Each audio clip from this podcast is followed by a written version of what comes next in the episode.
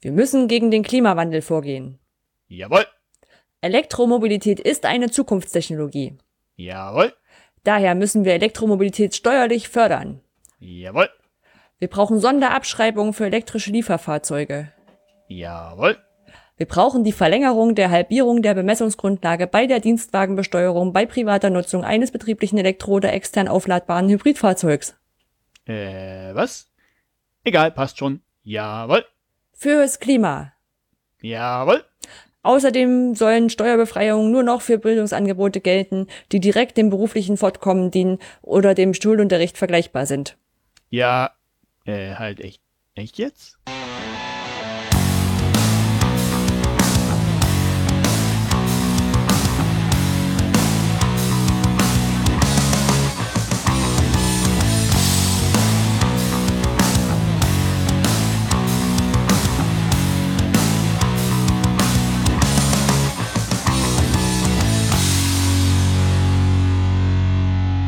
Bildung alt entfernen, Folge 19 vom 11. September 2019, direkt aus der Volkshochschule der Podcasts. Mit mir heute wieder mit dabei mein Steuerberater Oliver Tacke. Äh, wie war das gleich mit der Umsatzsteuer? Und ich bin die Volkspodcast-Leiterin Anja Lorenz. Hallo. Hallo. Volkspodcast-Leiterin. Klingt wie irgendwas, Ja. was die Bildzeitung erfunden hat. Dankeschön. Okay, kurz zum Intro, obwohl es würde, könnte auch in die ähm, Kategorie ähm, Politik passen, aber wir greifen jetzt einfach auf, weil wir es schon angefangen haben.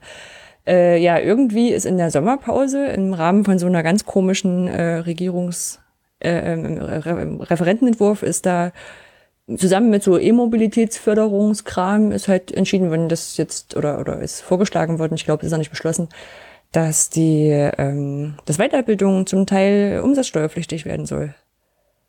Also wenn sie nicht wirklich nicht, ne? direkt im Rahmen der betrieblichen Ausbildung oder sowas ist, dann ja, das sind halt Volkshochschulen haben da schon ein bisschen gemeckert, zu Recht. Ähm, fallen laut dem Artikel von Jan-Martin Viada, der da wieder ganz gut drunter geschrieben hat, fallen da auch äh, sowas drunter wie Erste-Hilfe-Kurse. Die sind ja auch nicht direkt für die berufliche Ausbildung. Oder äh, Eltern-Kind-Kurse, so, so, Ja, so aber- Geburtsvorbereitungskurse. Aber es ist bestimmt irgendein schönes, komplexes System geben, dass wenn du Erste-Hilfe-Kurs brauchst, weil du den Führerschein für deinen Job brauchst, dass du noch zehn Formulare ausfüllst und dann geht das bestimmt auch. Ganz bestimmt. Du kannst es hinterher wiederholen, wenn du Genau. äh, zehn Erste-Hilfe-Kurse in 20 Jahren gemacht hast und von einem die Stempel noch aufgehoben hast.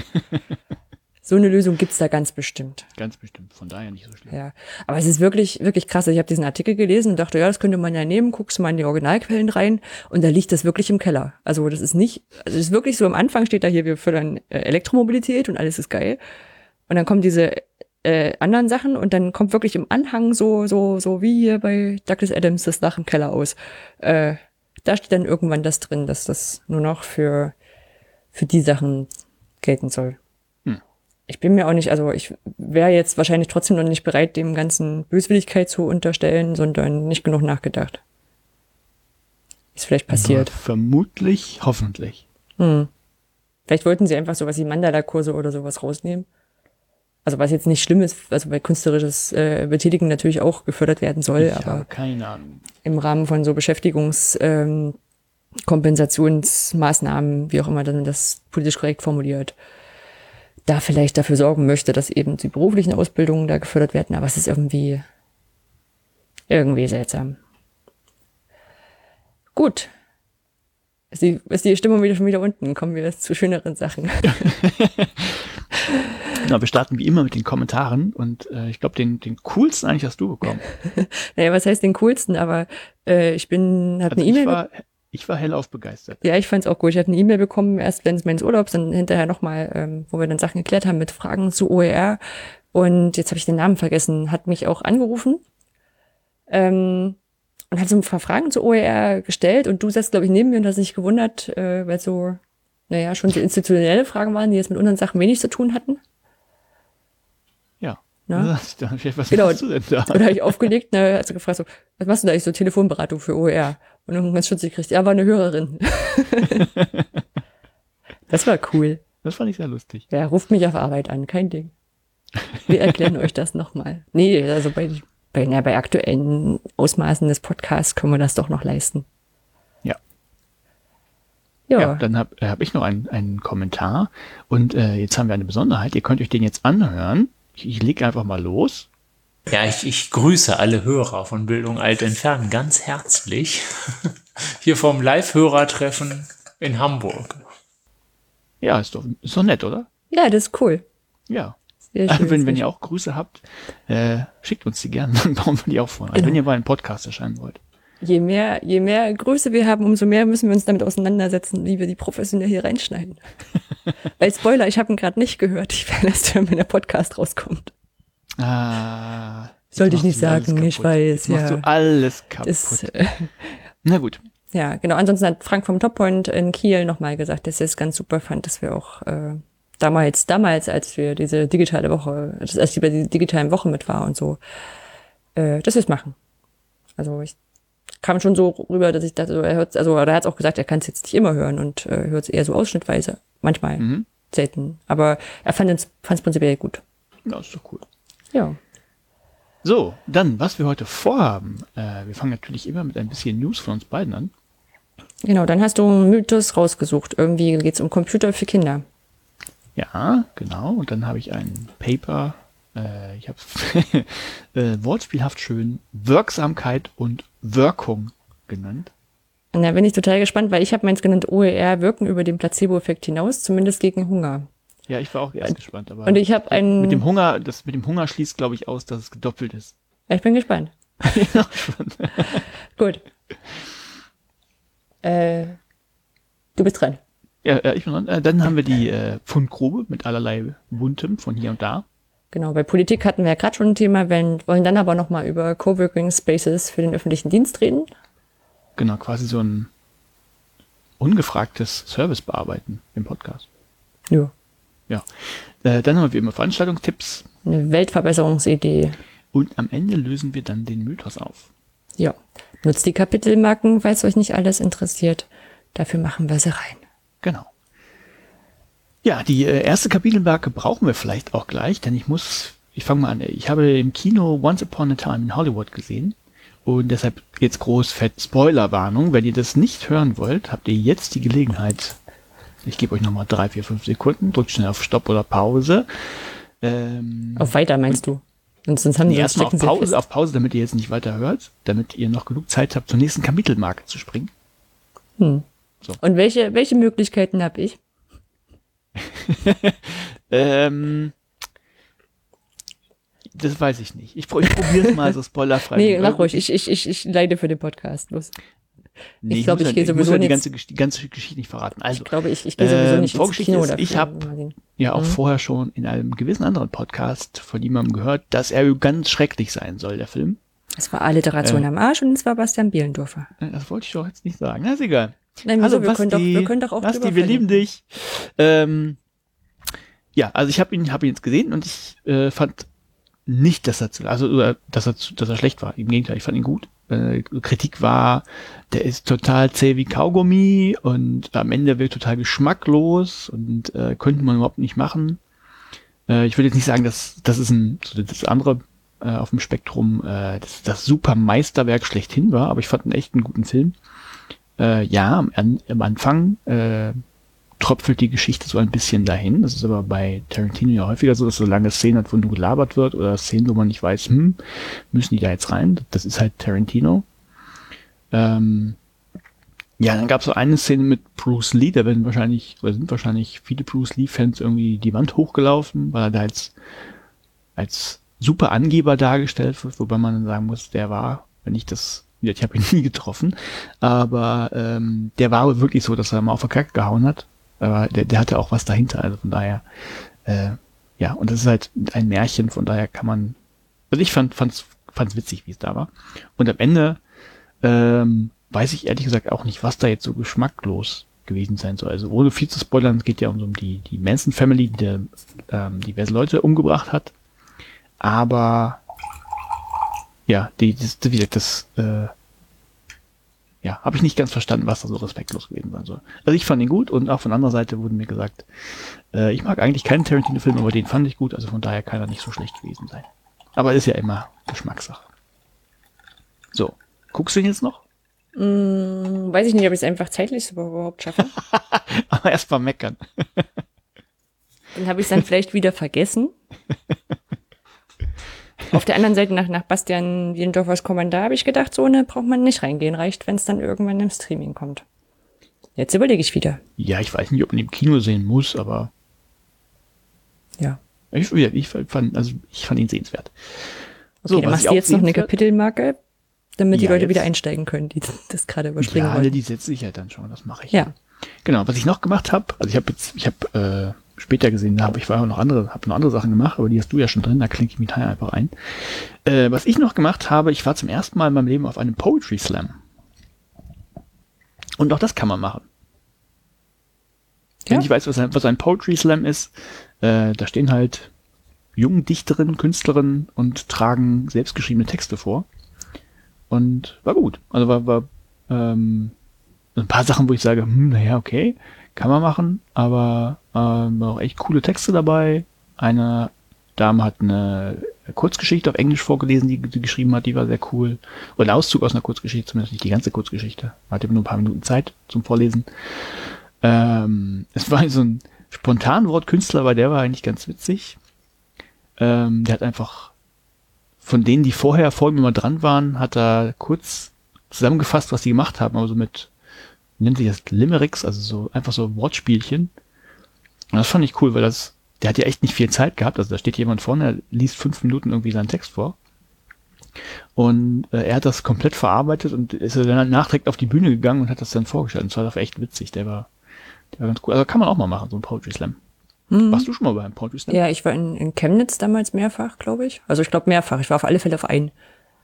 Ähm, und äh, jetzt hier in, in Bad Schwartau war ich im, beim Poetry Slam. Beim ersten Poetry Slam in Bad Schwartau. Ich weiß gar nicht, ob es einen zweiten schon gegeben hat. Ähm, da war auch Victoria, ich weiß nicht mehr, wie der Nachnamen heißt, aber ist auch relativ bekannt in der Slammer-Szene. Ähm, und, und so ein paar, paar Leute dabei. Ich bin auch, ich habe auch den YouTube-Kanal, äh, glaube Kampf der Künstler heißt das, äh, den verlinke Ja, ich auch genau. mal drin.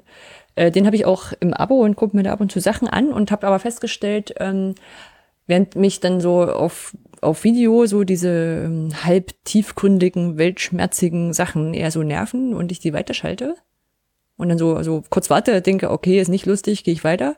Mhm. Ähm, fand ich das vor Ort, äh, fand ich die sehr viel stärker in den Texten. Kann jetzt War auch so, gemischt. War gemischt. mm, kann so, kann so Ausschnitt, kann so ein Ausschnitt gewesen sein, aber ich dachte so, hättest du vielleicht am, am Video weggeschalten und so war es dann doch gut. Ja, so, so also ein Wildherzschmerzding war auch dabei, den fand ich gar nicht gut, aber ein anderer, der hat halt, ähm, der war überhaupt nicht wortgewandt, also so ein paar ungelenke Sachen waren echt drin, der weiß nicht, der war vielleicht hm, Anfang, nee, nicht mal 20, irgendwie so in, in dem Dreh, um die 20. Und ähm, aber der Text war, war auch so, so ein sch- schmerzvoller Text aus seiner eigenen Erlebniswelt. Und der war cool, also von daher. ich sagen, Ja, es ist, ist ja mittlerweile auch alles sehr breit, also, ne? Also Also muss ich das noch zusammen Poetry Slam, weil du gesagt hast, hier, die kennt man auch. Äh, das war, das war wohl ein, ich weiß nicht mehr genau, wie sie es tituliert hatten, sowas wie Back to the Roots, also wo eben nicht irgendwelche großen Bekannten eingeladen wurden und die dann geslammt haben, sondern das war wirklich, wer Bock hatte, konnte sich da anmelden und hat dann seinen Text davor gelesen. Es waren sogar zwei dabei, die, ähm, oder ein oder zwei, die eigentlich gar nicht vortragen wollten, aber dann sind irgendwie zwei Leute nicht gekommen und haben gesagt, hm, na okay, ich mach's doch. Also, cool. ja. Ja, ja, das ist ja auch alles sehr breit, ne? Also wie du sagst, eine, eine gelesenen Kurzgeschichten vor, andere, die reimen wirklich was, die anderen, das geht schon fast ins Rappen, andere machen Comedy, Stand-up-Kram. Mhm. Ähm, ja, finde es eigentlich auch immer ganz, ganz cool. Nee, ich fand das, fand das echt sehr cool. Werde ich bestimmt mal wieder machen. Jo. Genau, und dann war ich, oh, mir kommt, war es letzte Woche beim Start Camp?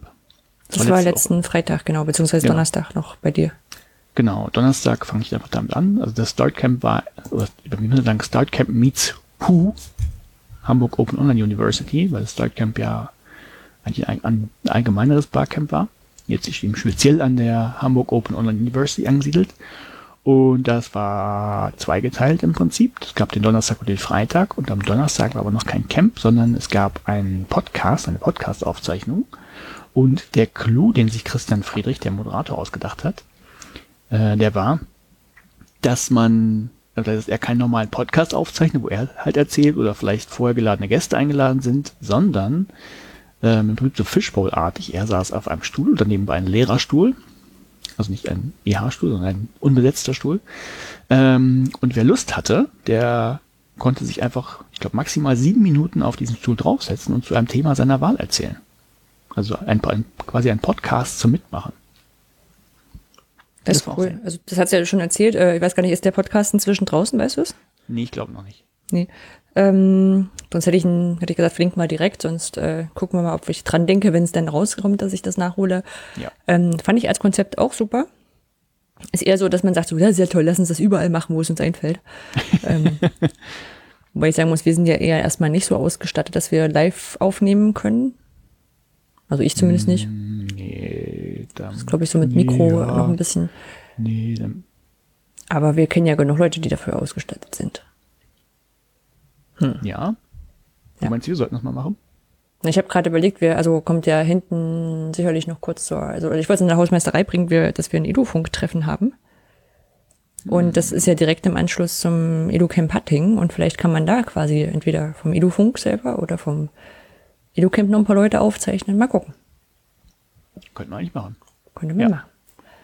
Ja, aber ich fand's ein, ich fand's ein total cooles, äh, cooles Format, auch so, um so für nach draußen das aufzu, aufzu festzuhalten. Und sieben Minuten ist auch eine, eine gute Zeit, glaube ich. Also wenn sich, äh, wenn du damit rechnest, dass irgendwie dann jemand kommt, wo man, oder andersrum, man hört's hinterher und es sind ja sehr wahrscheinlich sehr durchmischte Themen. Ja, Und dann ist vielleicht ein Thema dabei oder zwei, wo man sagt, so, auch das interessiert mich jetzt so mittel, dann kann man sieben Minuten, kommt halt das nächste. Ja, das das, das Oder Oberthema. Öffnung, aber ähm, ja, kann man Ja. sehr weit fassen. Ja, ja, ja. Ja, nee, das war cool. Also war auch Mhm. tatsächlich so, dass ähm, also anfangs waren die Leute noch so ein bisschen zögerlich. So, so jetzt wirklich aufstehen, aber ähm, hat sich dann auch gegeben. Mhm. Ich glaube, es waren halt auch sieben Leute oder acht Leute, die was erzählt haben. Also runde Sache. Ja. Genau, so, das war der Donnerstag. Und am Freitag äh, gab es halt das Start Camp, das ja so ein bi- bisschen die Maxime hatte, Wissenschaft und Kunst, wenn ich es jetzt richtig deute, zusammenzuführen und mal zusammenzubringen und mal zum Diskutieren anzuregen. Und fand ich auch ganz schön. Ich habe dummerweise vom Vormittag nicht viel mitbekommen am Freitag, weil ich dann noch arbeiten musste. Doofe Freiberuflerzeit. Ähm, nee, aber es war, also ich fand's, fand's echt mal nett, nicht immer dieselben Leute zu sehen auf Barcamps, die man sonst so kennt. Also nicht so, dass ich die Leute nicht sehen will, ne, aus der, so aus der Bildungsszene, aber die sehe ich irgendwie ständig und da waren ja ganz andere Leute. Und ich habe ja auch eine Session angeboten, mal wieder zu H5P, so eine Einstiegssession. Und da war wirklich nicht eine einzige Person drin, die es kannte, sondern die hat nur Cool. meine Ankündigung gehört. Ne, da kann man irgendwie so Sachen interaktiv ins Netz stellen. Und dann wollten sie mal gucken. Und äh, nee, war cool, war jemand vom St. Pauli-Museum hier in, in Hamburg und äh, von anderen, die hatten schon gefragt, kann man dich irgendwie nochmal kontaktieren, wenn wir da Fragen haben? Und ich so, ja, klar, klar, mach das. Ja. So, das war, ja, wie gesagt, äh, habe den Nachmittag mitbekommen, äh, an einer Stelle, nee, an zwei Stellen. Also, das ist uns ja morgens beiden, beiden aufgefallen, dass wir Barcamps irgendwie auch ein bisschen anders kennen. Also vom, vom, von der Organisation her, also jetzt nicht das, also das Konzept ist ja das gleiche, dass Leute ihre Sessions mitbringen, aber wir kennen es halt so, dass sich äh, Leute schon vorher Themen überlegt haben. Und wer will, wird dann gebeten, wenn es um Session- Session-Vorstellung geht, nach vorne zu kommen, schon mal eine Schlange zu bilden. Und dann kennen wir, dass das nochmal gesagt wird, äh, hier, sag mal, wer du bist, sag mal in maximal zwei Sätzen oder so, was deine Session ist. Und dann nochmal den Titel und äh, dann darfst du reden und ich halte auch das Mikrofon fest, damit ich es dir wieder wegnehmen kann. Ja, das wird auch du- unterschiedlich ähm, gut diszipliniert von den Leuten gemacht. Also manche geben Ja, es ab und dann hast du Nee, Co-Referate. das, ist ja, das muss ja auch nicht eins zu eins sein, sonst ist ja kein aber so, so kennen ja. wir es halt. Und der Ablauf da war halt so komplett anders und also der Moderator ist durch den Raum gegangen mit dem Mikro zu den einzelnen Leuten hin, was irgendwie unglaublich lange dauert. Ähm, es war, also einige haben dann auch recht lange geredet bei der Session-Vorstellung, was eigentlich auch nicht sein soll, damit es zügig geht. Also das funktioniert ja alles, aber kostet gefühlt halt irgendwie alles unnötig Zeit. Mhm. Ich hatte auch hinterher noch mal mit der Katharina, heißt sie, glaube ich, vom, von, der, äh, von dem Hofveranstaltungsteam gesprochen, habe auch gesagt, so, ähm, ich kann mir auch vorstellen, dass dieses durch die Reihen gehen und gucken, wer sich meldet, ähm, noch stärker auf äh, diejenigen, diejenigen abstringt, die sich nicht so ganz sicher sind, ob sie eine Session anbieten wollen. Na, weil ich glaube, wenn du, wenn du, Wenn vorne stehst. wenn du vorne einmal vorne stehst, dann setzt du dich nicht wieder hin. Ja. Aber wenn du so deinen Arm so leicht hebst und erstmal guckst, wie viele melden sich denn jetzt, was sind denn da für Themen und dann denkst du so, ach na, vielleicht, vielleicht passt es doch nicht mehr oder wie auch immer. sein, ja. Und ähm, das fand ich bisschen, bisschen schwierig. Also äh, ich hatte nicht vor, eine Session anzubieten, beziehungsweise habe ich im Vorfeld gedacht, nö, so richtig fällt mir nichts ein, was ich, also klar könnte man Sessions halten, aber entweder habe ich es schon ganz oft gehalten und habe das Gefühl, man kennt es auch irgendwie. Ich weiß, es ist Mhm. nicht richtig, aber das, also es stimmt dann äh, insofern nicht, dass es irgendwie immer Leute gibt, die das nicht kennen. Ähm, andererseits war ich auch äh, begeistert von den Sessions, die angeboten sind und dann war ich auch einfach mal egoistisch, habe gesagt, nö, ich will mir was anhören. Ähm, hatte auch oft Schwierigkeiten, mich zu entscheiden. Also von daher, das ist äh, ein, ein absolutes Pro für diese Veranstaltung. Also die hatten einen echt tollen und interessanten Themenmix. Äh, Ich Mhm. war bei sowas drin wie äh, s- äh, so, äh, Öffentlichkeitsarbeit in der Staatsbibliothek in Hamburg. Äh, welche Kanäle nutzen sie wie und äh, woran messen sie Sachen? Was, was kommt da wie drum und so? Wo muss, muss man Sach Sachen einfach mal trauen? Ja. Äh, Im Bereich Making habe ich Sachen gemacht, wobei ich sagen muss, ich war auch bei einigen Sessions, wo ich sage, da war man doch wieder, war ich doch wieder eher in der Filterblase drin, hier bei, Nele Hirsch zu Offenheit als Geschäftsmodell oder ähm, äh, Open Access versus äh, und, und OER, wie bringt man das zusammen? Mhm. Wobei die, die spannende Erkenntnis war, dass Open Access und Open Education Resources gar nicht so, oder Open Education äh, per se jetzt erstmal gar nicht so viele Überschneidungen haben, aber so ein ähnliches Mindset, was man nutzen kann. Ja. Also, ja, fand ich, fand ich gut. War auch eine, eine coole Truppe dort. Und ja, Ja, das andere, was mich halt noch irritiert hat, oder was heißt irritiert, äh, ich kann es sogar ein bisschen nachvollziehen. Also am Ende gab es noch mal eine, eine Zusammenfassung über alle Sessions und da sollten eigentlich Poster gemalt werden, also per Sketchnoting und äh, waren jetzt nicht von allem und von, von den Sessions, wo es keine Poster gab, sollten dann die Leute aus den, die die Sessions angeboten haben, das Ganze nochmal zusammenfassen, was erstmal an sich nicht kritisch ist.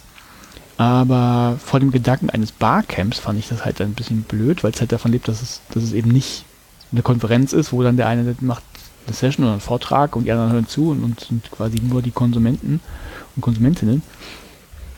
Und ähm, ich wurde dann ja auch nochmal gebeten, meine Session zusammenzufassen und ich habe mich dann tatsächlich geweigert und ich weiß nicht, ob ich dann den Leuten irgendwie auf den Schlips getreten bin, aber ich habe gesagt, naja, es ist ein Barcamp und ich weigere mich jetzt einfach, das zu machen, weil das genauso gut Leute machen könnten, die in meiner Session saßen.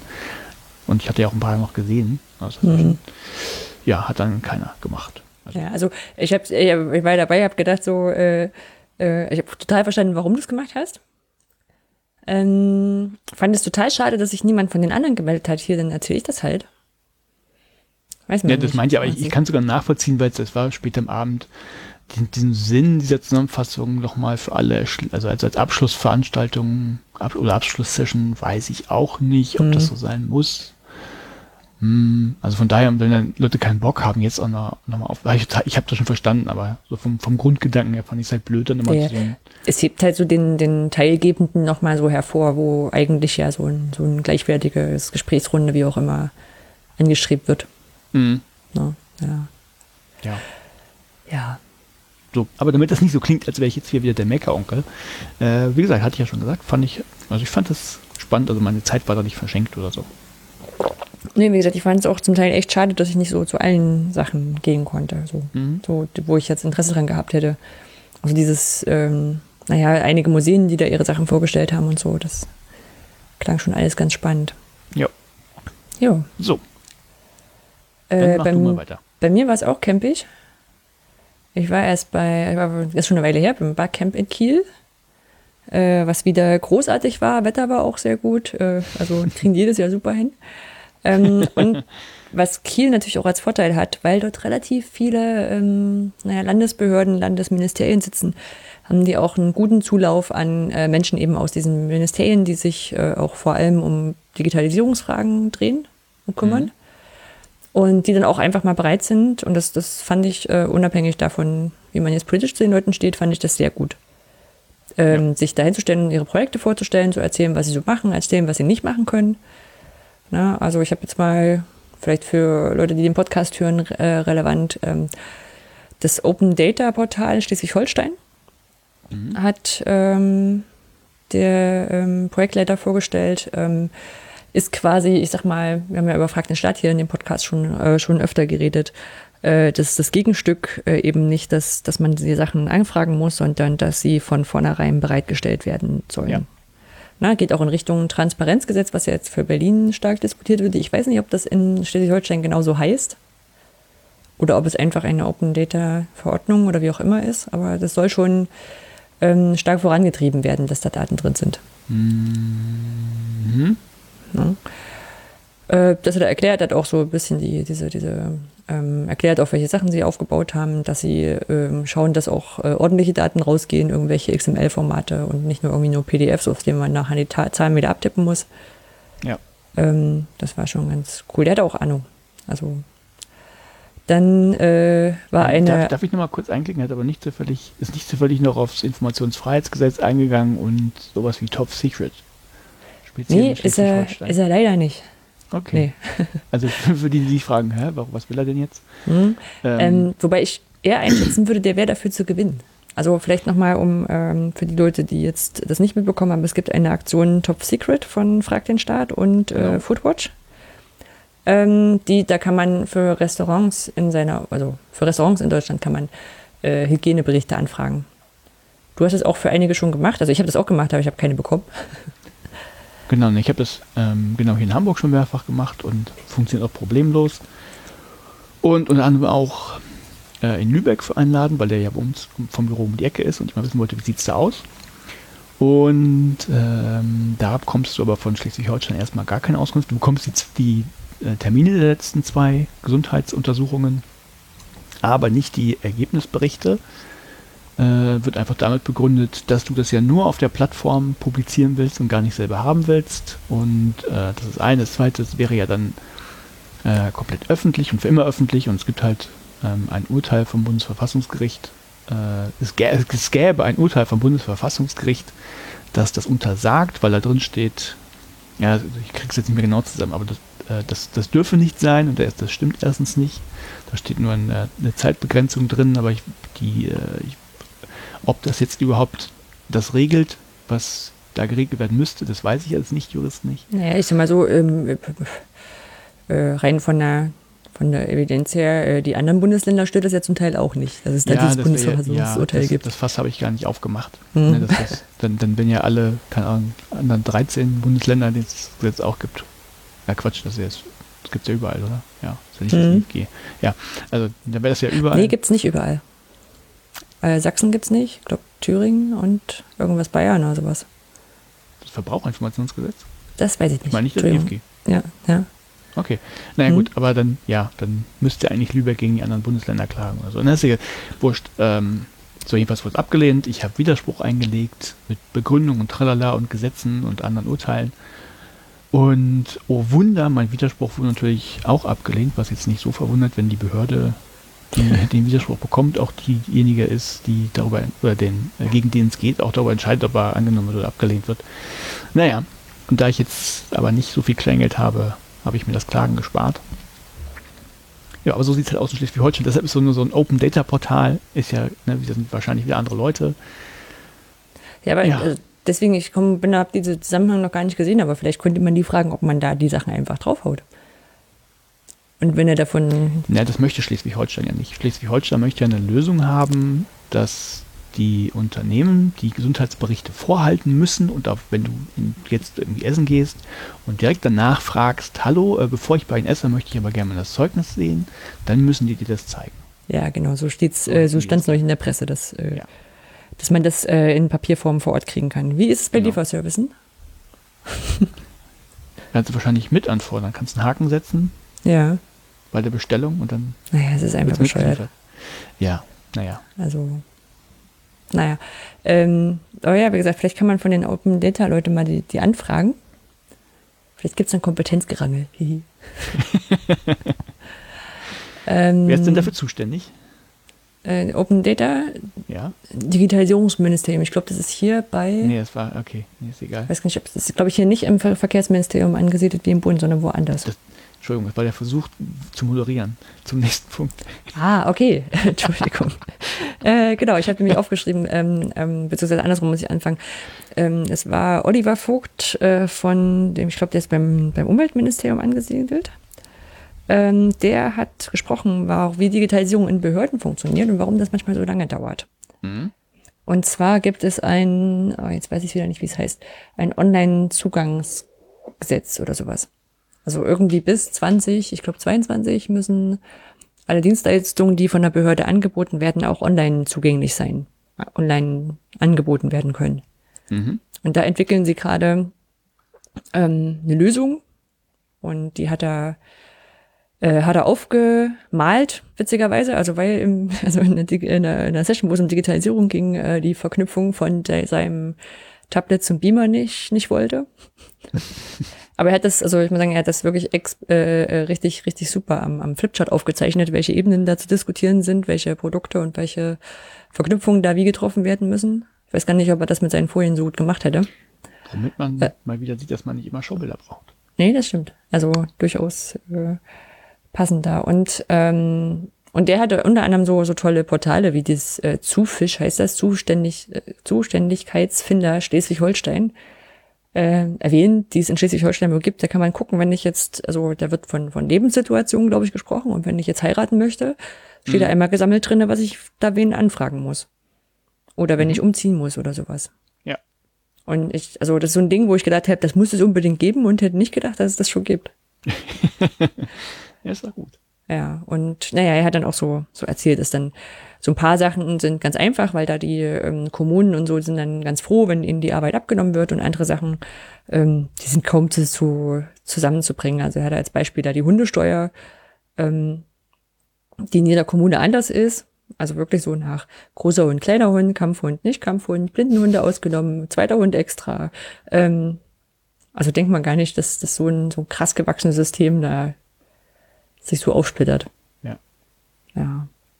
Da ist auch schon ganz schön viel Hirnschmalz reingeflossen. Ja. Nö, das war cool. Ähm, dann war ich eine ganze Zeit später beim Sommercamp äh, von Jointly in Weimar. Äh, sollt, äh, ist, ein, ist ein Hackathon gewesen, ein kleiner, ähm, wo, ich sag mal, jetzt äh, klar, Entwicklerinnen, Entwickler, nee, Quatsch, nur Entwickler, ähm, dann sich getroffen haben und für OER, förderliche Infrastrukturen, Lösungen gebaut haben. Oder konzipiert und dann nachher zum Teil Ja. umgesetzt haben. Ähm, hing natürlich an vielen Stellen an äh, EduSharing als Programm, einerseits weil es Gastgeber war und dann natürlich die Interessenten besser zu erreichen waren. Andererseits, weil einige Landesvertreter da waren, also äh, von den, ich sag mal, von den, von den Bildungsclouds der Länder, beziehungsweise von denen, die mal Bildungsclouds werden wollen, äh, für die Schulen Vertreter, die dann sagen, wir brauchen jetzt aber, ähm, wir brauchen was, was jetzt hier die Metadaten ordentlich rauszieht oder sowas. Ja. Ne, also kleine Metadatenkontektoren oder mh, irgendwie so, so kleine Sandbox-Geschichten. Äh, die waren da, was, was dort auch, was ich, was ich bei der Veranstaltung auch sehr, sehr gut fand, es gab halt nicht nur diese, diese Arbeitsphasen, sondern auch morgens so kleine Lightning Talks. Mhm. Also man wurde am Anfang gesammelt, so welche, welche Lightning Talks äh, könntet ihr euch vorstellen anzubieten.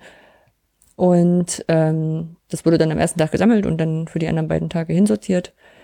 Äh, ich habe zum Beispiel diesen, so sieht OER in der in der normalen, also in der in der freien Wildbahn aus äh, gemacht und Dominik Theis war da, der hatte das ist das Bundesfreie Bildung nochmal noch mal vorgestellt und ähm, einige Landesportale haben dann ihre Lösungen vorgestellt.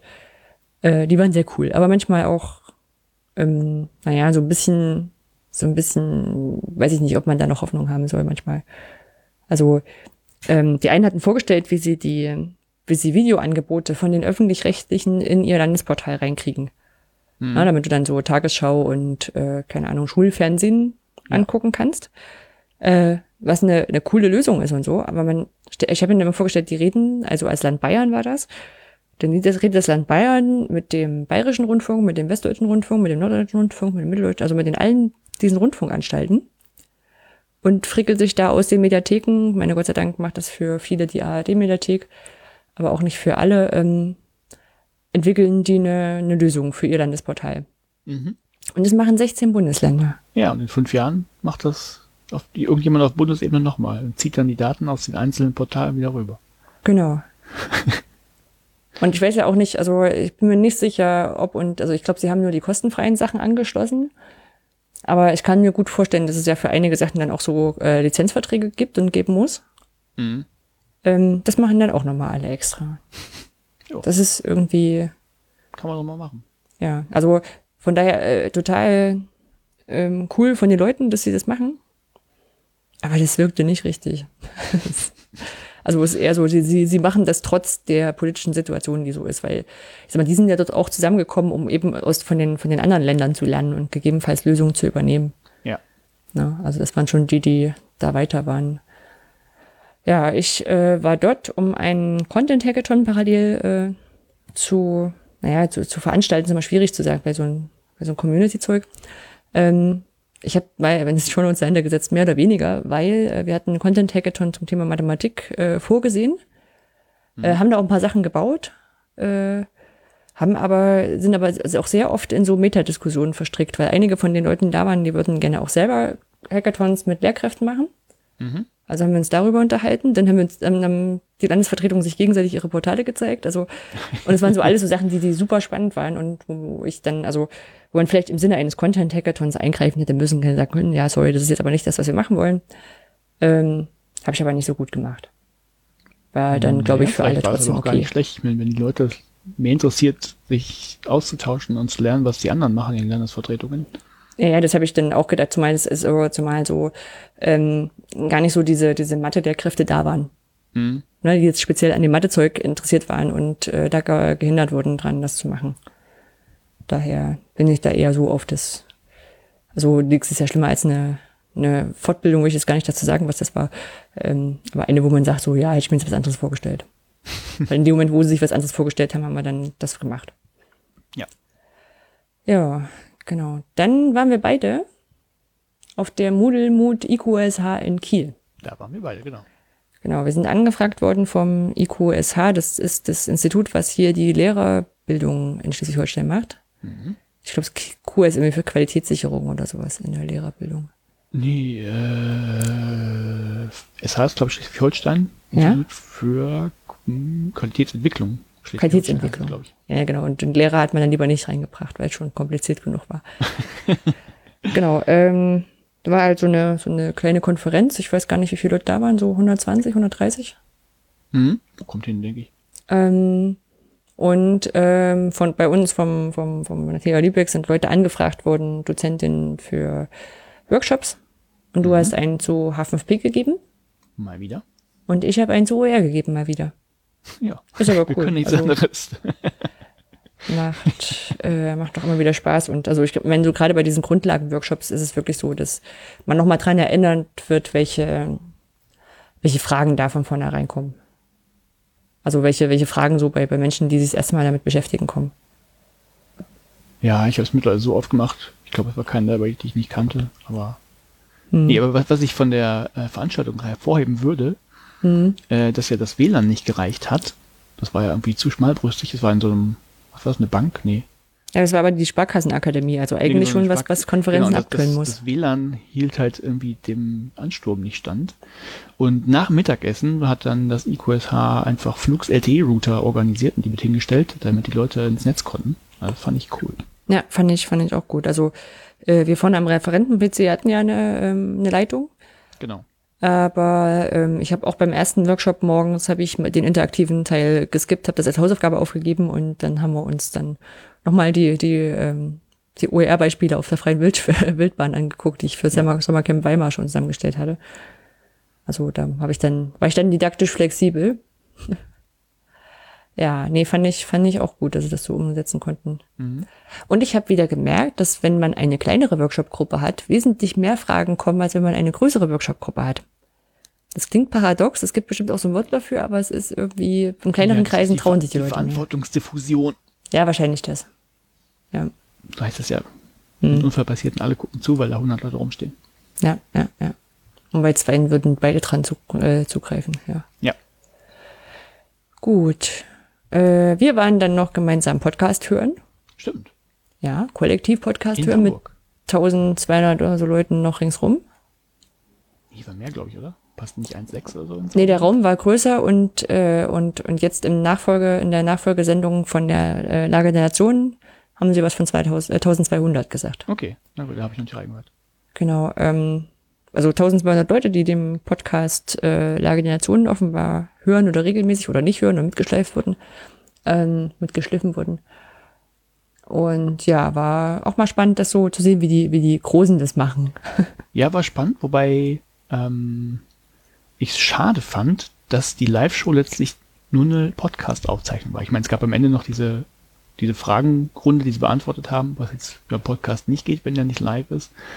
Aber ansonsten war es ja so wie immer. Das muss jetzt nicht schlecht sein, aber dann kann ich es auch fast wirklich einfach als Podcast hören. Es, es gibt ja auch andere Beispiele, wie Logbuch Netzpolitik hat halt ähm, Gäste in der Regel, wenn sie eine Live-Show machen. Ne, die interviewen, die sind in der Regel auch länger und nicht wie eine normale Podcast-Folge. Ähm, Minkorrekt macht das ja eh ganz anders. Die hat- haben eine richtige Bühnenshow. Die machen dann keine Podcasts, genau. Ja. Ja, nee, habe ich auch gedacht. Ich fand es auch interessant.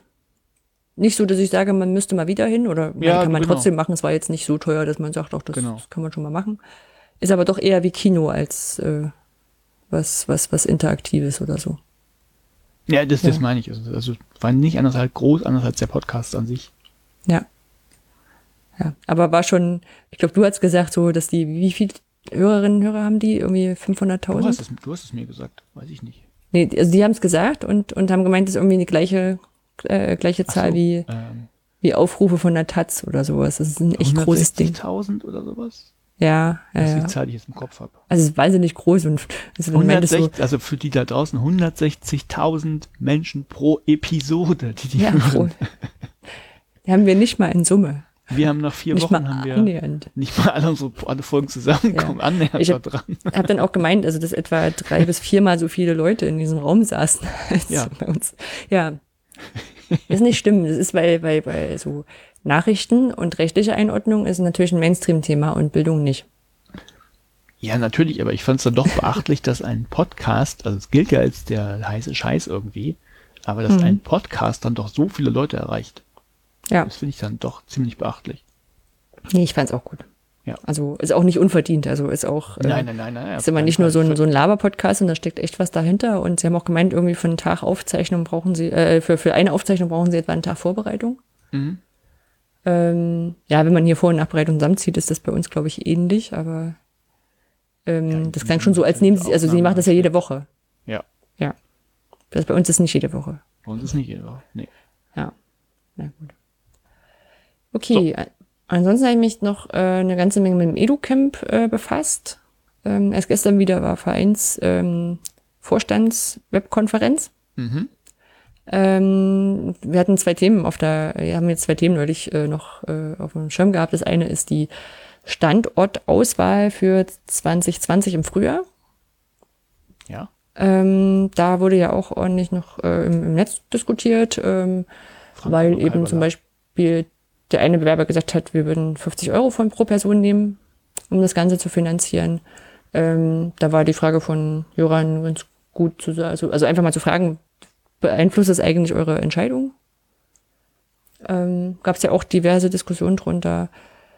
Und auch so, ich sag mal, auch so von, ich Marc war es, äh, der nach, der schon länger äh, beim, bei den Edu-Camps dabei ist und fragt, warum dieses Verfahren denn so, ähm, so ist, wie es ist, weil das dauert ja dann doch ganz schön lange, bis die wissen, wer es ist und der andere, das ist ja gemein, also schon so ein bisschen ähm, schwierig und wenn man da so Sachen angefangen hat vorzubereiten oder schon mal angefragt hat, dann ist es ja doof, wenn man es nachher nicht wird und ähm, muss ich sagen, ja, stimmt. Also durchaus, äh, kann ich durchaus zustimmen. Einerseits dachte ich so, auch Mensch, das ist ganz schön lange her, dass das letzte Mal ein, ein Standort gewählt wurde, weil das war irgendwie ja immer so, Mhm. Was ja jetzt aber kein Grund ist. Ähm, und ähm, ich finde es auch gut, dass prinzipiell, wenn mehrere Leute dahin, dass das gerne machen wollen, dass wir so ein demokratisches Verfahren haben. Ich glaube aber auch, dass es schneller gehen muss. Ich weiß nicht, also in den Statuten des EduCamp steht irgendwie drin, dass es zur, ähm, zur Mitgliederversammlung beim EduCamp vorher beschlossen werden muss. Mhm. Ähm, oder dass es da äh, festgelegt werden muss. Und ähm, das finde ich sehr spät. Und Ja, vielleicht, weil ich, jetzt habe ich jetzt überhaupt keine Meinung. Also e- egal wie du es machst, ist es ja wieder eh falsch. Die einen finden das so besser, die anderen so. ja. Und wenn du sagst Demokratie, dann könnte man ja auch sagen, Frankfurt gab es schon mal, Kalbala gab es noch nicht. Und in der Demokratie gibt es ja auch was wie Minderheitenschutz. Das heißt, Ja, wenn es danach geht, dann sagen, dürfte auch nicht die CDU dauernd wiedergewählt werden. das ist jetzt das nicht. Ja, aber Nee, wir können, werden das. können auch sagen, wir, wir, wir legen jetzt per Dekret halt Kalbala fest, weil das Newcomer sind und die Bock haben oder sowas. Aber auch dann würde wieder irgendjemand sagen, nein, das geht nicht. Nee, gut, egal. Ja. egal wie du es machst, ist es eh falsch. Ich muss dir ganz ehrlich sagen, ich bin ja auch ganz froh, dass diese demokratischen Prozesse da sind, weil die schützen mich als Vorstand, weil ich nicht, äh, nicht entscheiden muss und dann die Leute nicht gegen mich habe, sondern ich sage dann, guck, die haben abgestimmt, das ist es. Ja.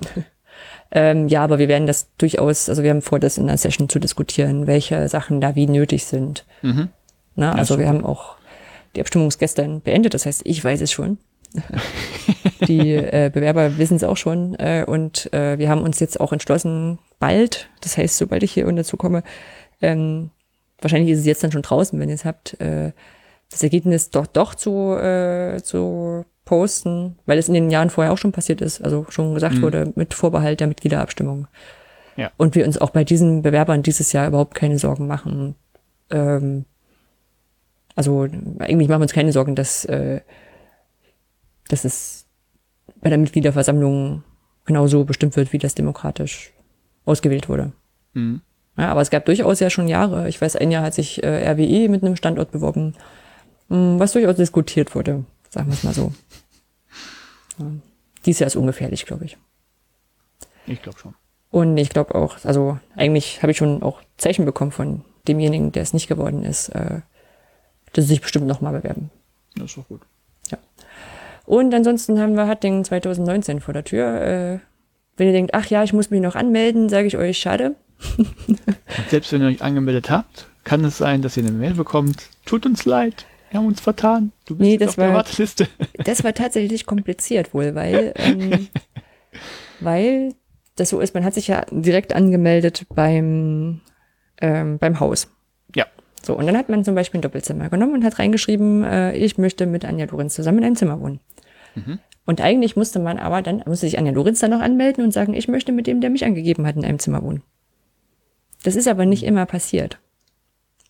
Deswegen musste danach gerechnet werden. Nun kannst du ja nicht ganz schlecht sagen, ähm, äh, tut mir leid, aber dein, dein Ehemann kann leider nicht mit dir mitkommen, weil du hast es nicht gemacht. Wir stecken jetzt jemand anders in dein Doppelzimmer. Ähm, das, deswegen musste das halt nochmal hingeruckelt werden und damit waren dann doch ein paar Plätze eher voll, als äh, wir das gedacht hatten. Aber und äh, auch in der, in der Finanzierung ist es ein bisschen kompliziert, weil wir nicht über weitere Sponsorenpakete oder sowas weitere Plätze schaffen können.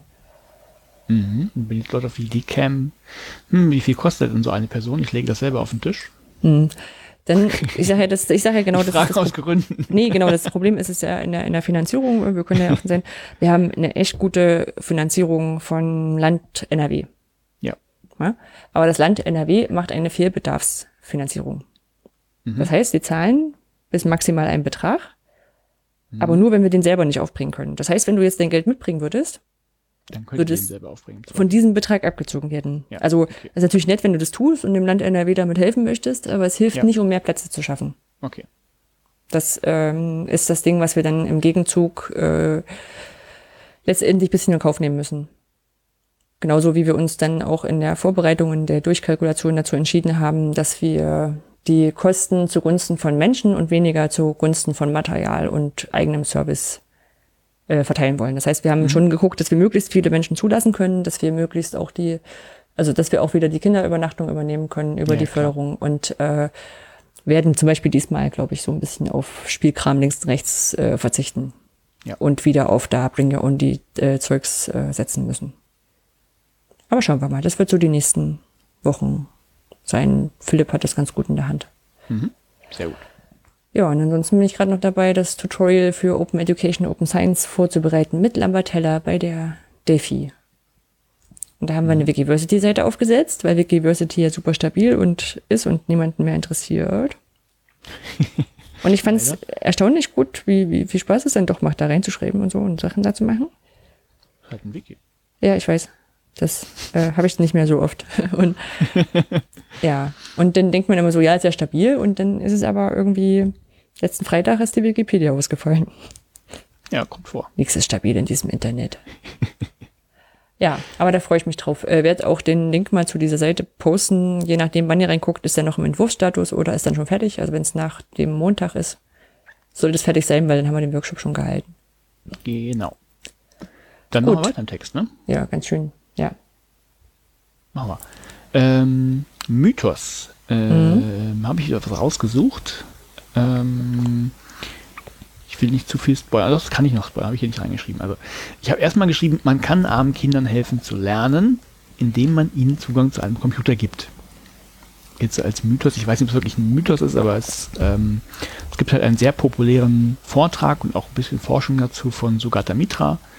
Der hat in Indien mal das Projekt A Hole in the Wall, ähm, glaube, so hieß das, ja, Hole in the Wall, gestartet, wo er einfach einen Computer in so ein Loch in der Wand gesetzt hat, noch ein Touchpad dran geklemmt hat und einfach mal geguckt hat, was passiert denn, wenn ich das, ja, da in der Wand lasse. Und ähm, in diesem Vortrag, so ein bekannter TEDx-Vortrag, äh, hat er halt berichtet, was da passiert ist und was passiert ist kurz eben, dass viele Kinder da dran waren und rumgespielt haben, äh, gespielt, jetzt in Häkchen. Ähm, sie haben sich damit beschäftigt, haben wir hier geklickt, da geklickt, guckt, was passiert und hat festgestellt, hm, es gibt so etwas wie spontanes Lernen, das da stattfindet. So, und deshalb dieser Mythos, also, oder auch vielleicht, ja, vielleicht auch nicht. Ähm, man kann armen Kindern helfen zu lernen, indem man ihnen Zugang zu einem Computer gibt. Na, gucken wir nachher drauf am Ende.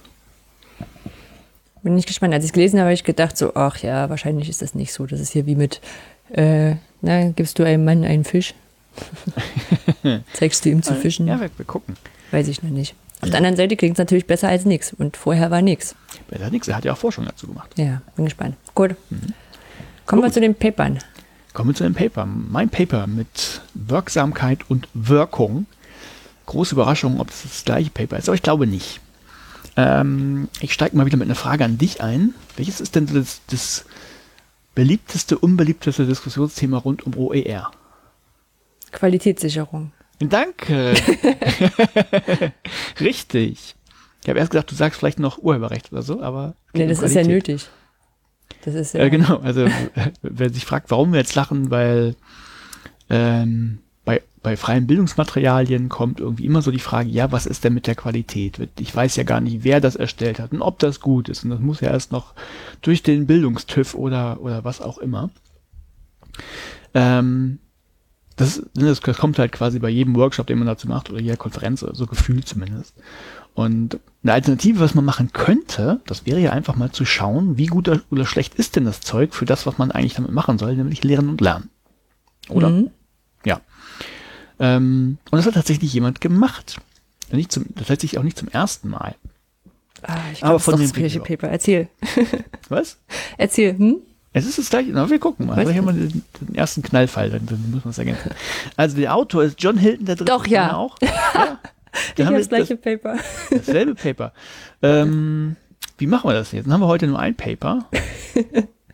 Und dann schlage ich vor, ich, ich mache einfach so den roten Faden, das ist ja wahrscheinlich ähnlich, und dann äh, steigst du einfach mit ein. Hm? Wie bist du drauf gekommen?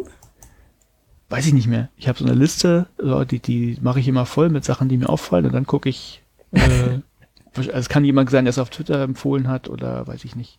Ja, also bist du in dieser, in diesen Örde ähm, im, im, im Arbeitsgruppen drin? Im Slack-Kanal? Da bin ich auch drin, ja. Kann ich auch Weil daher. da hat's nämlich Jöran muss mehr heute gepostet. Das habe ich mir nämlich aufgeschrieben, dass es da ja, war. wahrscheinlich hat Jorans auch getwittert oder so. Weiß ich nicht. Also ich habe, ähm, Genau. ich mache mir eine Liste und dann sind da am Ende vom Monat immer so drei, vier, fünf Sachen drauf. Mhm. Und dann entweder habe ich es eh schon gelesen, weil es mich tierisch interessiert hat, oder ich bin eins raus. Na gut, dann haben wir das gleiche. Aber schön, dann, dann haben wir ja das erste Mal komplett Ahnung von dem anderen Paper. genau. Also dann erzähle ich erstmal, wie es heißt. Also das, das Paper heißt Open Educational Resources, Student Efficacy and User Perceptions, a Synthesis of Research published between 2015 and 2018. So, also freie Bildungsmaterialien, ähm, Wirksamkeit und Nutzerwahrnehmung, eine Synthese der Forschung von, äh, äh, die publiziert wurde zwischen 2015 und 2018. Äh, John Hilton der Dritte, gerade schon gesagt, ist erschienen am 6. August 2019, also jetzt gute vier Wochen alt, also auch noch nicht so alt. In, ich glaube, es ist eine Zeitschrift, ich bin mir nicht ganz sicher, Educational Technology Research and Development. Weiß ich gar nicht, ob es die auch gedruckt gibt, aber das ist, online erschienen am 6. August. Und die Lizenz ist, ich nenne sie einmal nur Guckst du nur. Also nichts angegeben, das heißt, man, man darf es frei lesen, kann sich das PDF angucken. So, sowas Nein, es, ist CC, CC bei 4.0, habe ich gefunden. Ehrlich? Ja. Das Oh. ist dieses Springer Open, Open Access Ding. Das ist, Ja. ist schon cool, weil es unter Springer äh, CC bei 4.0 Oh. drin ist. Was ich aber nicht gefunden ist, wie viel der Mensch dafür bezahlt hat. Und ich bin mir sicher, er hat dafür bezahlt. Oh, das wusste ich, den habe ich, da hab ich gar Was nicht, er, nur gesehen. na Springer, gut, dass da ich es auch gelesen habe, sonst hättest du ja voll die Fake News erzählt. na so. Genau, nee, ähm, Springer verweist da auf äh, Funding Pages, ne, also Mhm. wo du dir Geld dazu herholen kannst, was du dann ihnen gibst. Äh, und auch diverse Agreements mit Ländern und Institutionen. Deutschland ist nicht dabei. Äh, aber ich habe nicht gefunden, was es gekostet hat, das einzureichen. Okay. Ja. Na, sehr gut, dann muss ich das auch nochmal korrigieren. Ja, ähm, er hat so, so ein bisschen Vorgeplänkel drin, das kann ich ja kurz erzählen. Also, ähm, der, äh, das, in den USA wird ja an Hochschulen häufig mit ja, sogenannten Textbooks gelehrt. Das sind eben super teure Lehrbücher, die sind auch schön gemacht, schön aufgemacht, meistens sogar farbig, habe ich auch mal eins gehabt. Ähm, kosten aber halt ein Schweinegeld. Und ähm, OER, also freie Bildungsmaterialien, heißen ja frei, weil sie, oder auch frei, weil sie kostenlos sind. Und die sind ja dann grundsätzlich so als Alternative erstmal interessant. Also wenn ich ein teures Lehrbuch nehmen kann oder etwas, was äquivalent sein könnte, das nichts kostet, dann könnt ihr sagen, dann nehme ich doch das kostenlose. Ja, und daher rührt mein, mein Titel. Es stand ja auch drin, dass ähm, die ähm, in einer Studie herausgefunden haben, dass äh, das tatsächlich dazu führt, dass äh, Studierende eben, weil die Sachen so teuer sind, äh, dass über die Hälfte der Studierenden berichtet haben von einer gewissen Food so weit hab ich Insecurity. nicht gedacht, ja. Ne? Ja, ja, ja, ich musste auch ein bisschen um die Ecke denken, weil ich, also, das, äh, du hast ja schon einen tollen Titel. ähm, also es ist wirklich so, dass so, ähm, dass äh, selbst das Essen kaufen dann echt schwierig ist für Studierende, wenn sie halt ganz viel Geld für, für, für Lehrmaterialien und ihr Studium auch selber ausgeben müssen. Studieren ist ja auch selten kostenfrei in den USA. Ja. Genau. Und äh, deswegen kann OER, ob OER auch wirksam ist und gegen, gegen Hunger. Ja, Gut, genau. ne? Jetzt, Nee, die, so gut. jetzt die spannende Frage wäre ja, tauscht man jetzt quasi den, den Hunger gegen schlechte Noten? Oder Noten? Ja, Also, man, ne, also kann ja sein, dass ich dann satt bin, aber schlechte Noten, weil OER so kacke sind. Hm. Also die Frage war ja letztlich, ähm, haben die denn auch so einen positiven oder haben sie einen positiven oder negativen Einfluss auf die Das Leistung? müsste man anders gucken, ob Hunger gute, gute Einflüsse auf, aufs Lernen auch hat. Ja, ist, äh, das Design Ja. wäre ein bisschen komplexer. Genau. Äh, dann, ja, das ist so das, das Vorgeplänkel, ne, so was er ausführt. Und dann, was bisher geschah letztlich. Also, ähm, der Herr Hilton hat auch, wie sagt man eigentlich, der Herr Hilton der Dritte? Habe ich auch äh, überlegt, auch zu meiner ähm, Unterschiede. Ich habe erst gedacht, es ist irgendwie so ein, so ein Druckfehler oder beim, beim Kopieren falsch oder wie auch immer. Oder das ist halt die, die Nummer, unter der dann seine Affiliation zu finden ist. Ja. Ja. Na gut, also, ähm, er, er hat das schon mal, das gleiche quasi schon mal gemacht im Zeitraum von 2002 bis 2015.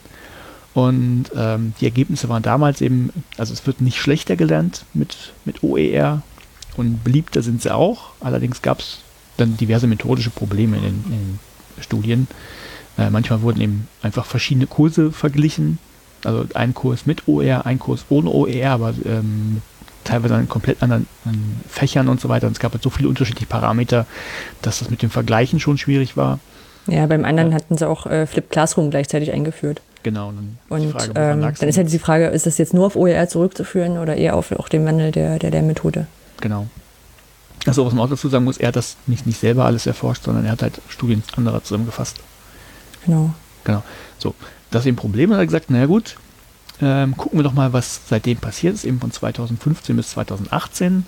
Ja. Und so, so die wesentlichen Fragen waren ja, also ähm, erstens so rein, rein quantitativ gab es denn mehr Forschung zur Wirksamkeit und zur Wirkung als vorher. Mhm. Einfach so rein zum Zählen, Messen, Wiegen. Und äh, dann ja auch so, wie, wie sehen denn die Ergebnisse zur Wirkung und ähm, zur Wirksamkeit jetzt aus in diesem, diesem Bereich? Hat sich da auch was getan? Ist es das Gleiche? Ist es überraschend anders? Ja. Und ähm, ich, ich, fange einfach, ich, ich kann einfach mal diesen, diesen rein Zählen, Messen, Wiegen Teil machen. Ich hätte jetzt, ich hätte jetzt vorgeschlagen, dass ich fix die, die Methodik übernehme, also wie, sie, wie er die Studien ausgesucht hat. Ja, kannst auch mal. Okay. Mach mal so. Und dann, und dann erzählst du mit Ergebnissen und ich quatsch dir rein. Ja. Äh, genau, also das ist ja immer die Frage, wenn man so eine Metastudie macht, das heißt, man nimmt sich andere Studien und guckt dann, äh, was steht da drin. So. Und äh, dann ist aber schon die erste Frage, welche Studien nehme ich da? Mhm. Und das hat er, ähm, er hat erstmal fünf Kriterien äh, bestimmt, die beschreiben, wann so eine Studie überhaupt relevant ist für, für diese Metastudie. Ähm, das erste war, dass OER die primäre Lernressource in der Hochschulumgebung bei, äh, war und irgendwie OER und äh, kommerzielle Textbücher ähm, verglichen wurden. Mhm. Genau. Äh, dann, dass es in einem peer-gereviewten Journal veröffentlicht wurde, also so eins, wo, ähm, naja, man reicht einen Artikel ein, jemand anderes guckt drüber, meistens wissen die Leute nicht voneinander und es wird bewertet. Oder in einem institutionellen Forschungsbericht, also was ein Institut herausgibt. Oder ähm, ein Diplom- äh, oder Masterthesis und oder Dissertation. Mhm. Das war das zweite Kriterium. Das dritte ist, es muss eine Aussage über Wirksamkeit und oder Wahrnehmung von OER getroffen worden sein. Mhm. Die vierte, dass es mindestens 15, äh, 50 Teilnehmer hat.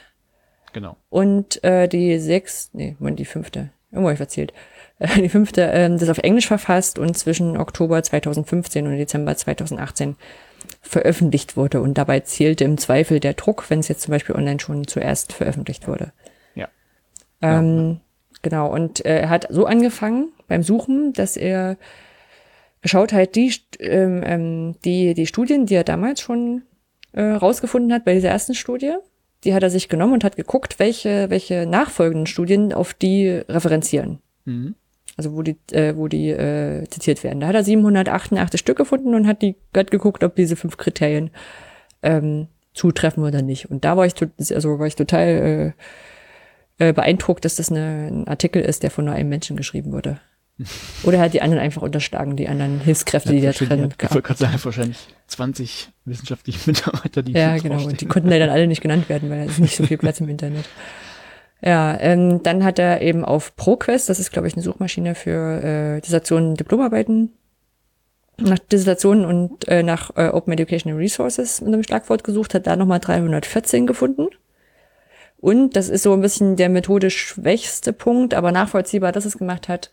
Er hat mit OER, also Leuten, die zu OER forschen, ähm, kommuniziert und hat da noch Studien aufgenommen, die gesagt haben, hier, die müsstest du wahrscheinlich auch äh, berücksichtigen. Mhm.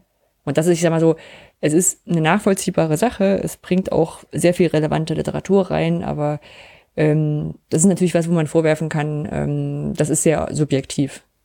Das kann Ja. man jetzt nicht so genauso wiederholen und wahrscheinlich ist er auch in seiner Filterblase drin. Bei uns wäre die jetzt wahrscheinlich sehr pro OER und das äh, würde, könnte das Ergebnis verfälschen, ist aber, wie gesagt, nachzuführen. Und äh, am Ende sind 29 Studien rausgefallen. Genau, da fand ich das spannend. Also das, du hast ja gerade schon gesagt, es waren äh, 700, wie viel? 788? ja. Dass, Aus- dass dann mal wieder nur ein Bruchteil davon übrig, bleibt, weil die Kriterien halt nicht greifen. Das, das ist mir schon aufgefallen. Ja, aber es kann auch einfach sein, weil die sich nicht um, äh, um den Vergleich OER und Textbuch gedreht haben. Nee, genau, das war ja, aber das war ja ein Kriterium. Ja. Genau. Ähm, so dann der, Vergleich einfach zum, zum vorherigen Zeitraum, also von 2002 bis 2015, ich habe es mir extra rausgeschrieben, da gab es sieben Studien, in denen die Wirksamkeit thematisiert wurde, sieben, in denen die Wahrnehmung, also ist OER gut, schlecht, ähm, thematisiert wurde und zwei, in denen beides vorkam, also 16 in Summe. Und jetzt sind es halt 29, das heißt ähm, ein deutlicher In, einem, in einem sehr viel kürzeren In Zeitraum. einem sehr viel kürzeren Zeitraum, genau. Ne? Also ja. erstmal, Wo, bei mir auch aufgefallen ist, also die erste Studie, die gemacht hat, die fing, setzte ja 2002 an. Ja, Da hättest du hier Leute auf der OER. Straße fragen können, also äh, auch in den Hochschulen fragen können nach OER und die hätten es nicht gewusst. Genau. Die wissen es jetzt noch nicht mal, aber also doch viel weniger als, als damals. Genau, man, man sieht es halt deutlich auch in den Diagrammen, die in dem Paper drin sind, dass dann, ähm, die sind noch getrennt zu wirksam und Wahrnehmung, aber wenn man die auch noch übereinander legen würde, hat man halt wirklich so einen, einen riesigen Anstieg so in den letzten paar Jahren. Ja. Genau. So, also erstmal die erste Frage im Prinzip beantwortet. Ja, es gibt auch äh, mehr Forschung äh, zu dem, genau zur Wirksamkeit und zur Wahrnehmung von OER. Und ähm, ja, wa- was dann gemacht wurde in, in dem Paper ist zu jeder einzelnen Studie, die er gefunden hatte, wurde nochmal kurz, kurz beschrieben, ähm, was da drin so passiert ist, was vorgegangen ist, welche Schwächen das vielleicht hat. Das können wir uns jetzt, glaube ich, sparen an der Stelle. Hm. Ich muss auch sagen, es war auch ein bisschen langweilig zu lesen. ja, Also das ist, äh, ähm, ist sehr, sehr gut und sehr sorgfältig. Und wenn man es hinterher nochmal braucht, dann kann man genau da reingucken und sagen, ach guck, in der Studie steht das drin und muss nicht diese Studie nochmal extra lesen. Aber es war dann echt ein bisschen zäh. Nee, also für die, genau, ich habe jetzt auch wirklich auf die Zusammenfassung dann letztlich beschränkt. Mhm. Äh, ich, kann, ich kann ja mit der Wirksamkeit anfangen und du machst dann die Wahrnehmung oder umgekehrt. Ja, Okay, also zur Wirksamkeit, da gab es eben diese, naja, neun Studien, in denen die einzeln untersucht wurden, plus nochmal sieben Studien, in denen auch die Wirksamkeit untersucht wurde. Und ähm, also in denen gab es auch wieder vereinzelt methodische Probleme. Also was er angesprochen hat, waren zum Beispiel unterschiedliche Messmethodiken. Also war jetzt zum Beispiel nicht gerade klar, wird jetzt die Wirksamkeit an dem Abschluss von einem Kurs gemessen und oder an der Note, die rauskam oder noch an anderen Kriterien. Ähm, also die gab es auch. Aber wenn man, ähm, das, die, die gab es vorher auch, wenn man einfach mal Rund zusammenfasst, dann kam raus, dass ähm, in äh, jetzt muss ich zählen. Äh, wie waren's? Neun, äh, ist ja wurscht. Also in neun Fällen haben OER tatsächlich bessere, also eine höhere Wirksamkeit erzielt, wobei man dazu sagen muss, das war jetzt nicht irgendwie, dass die Noten um, um Sprünge besser waren oder so. Ich glaube, es waren, lass mich lügen, sechs Prozent oder sowas habe ich jetzt im Kopf. Naja, es war also, immer unterschiedlich, so ein bisschen. Ja, der, ich glaube, der Mittel, im Mittel waren es daher irgendwie sechs Prozent, mhm. wobei dann, ne, wenn man jetzt noch sagt, ähm, da sind ja vielleicht noch so ein paar Kontrollvariablen, die man rausrechnen müsste oder sowas, äh, dann ähm, nivelliert sich das. Ne? Aber es ist zumindest nicht schlechter. Also ich würde sagen, da bin ich jetzt noch sehr vorsichtig, weil, weil das ja nachher auch noch so ein Kritikpunkt war. Dann in zwei der, der Studien gab es dann überhaupt keine signifikanten Unterschiede zwischen äh, der Wirksamkeit von freien Bildungsmaterialien und in diesen kommerziellen Textbooks. Dann so gemischte Ergebnisse, wo so, ja, Mal war es besser, mal war es ein bisschen schlechter hier und da. In drei Fällen. In einem Fall kam raus, dass die Wirksamkeit von gibt es eigentlich einen Begriff von Nicht-OER? Hm. Also er nimmt immer das äh, Begriff CT Commercial Textbook. Ja, ich weiß. Hm. Ja, ja vielleicht sollte man wirklich auch, vielleicht sollte man Textbook sagen, weil es ja nicht um Einzelmaterialien ging. Also nehmen wir es eben, oder in einem Fall war halt das Lehrbuch besser beim Bereich der Wirkung. Und in einem der Paper wurde die, die Signifikanz überhaupt nicht diskutiert und da hat er das gesagt, gut, dann kann man jetzt auch nicht so viel sagen, ob dann ob das wirklich besser, schlechter oder was auch immer ist.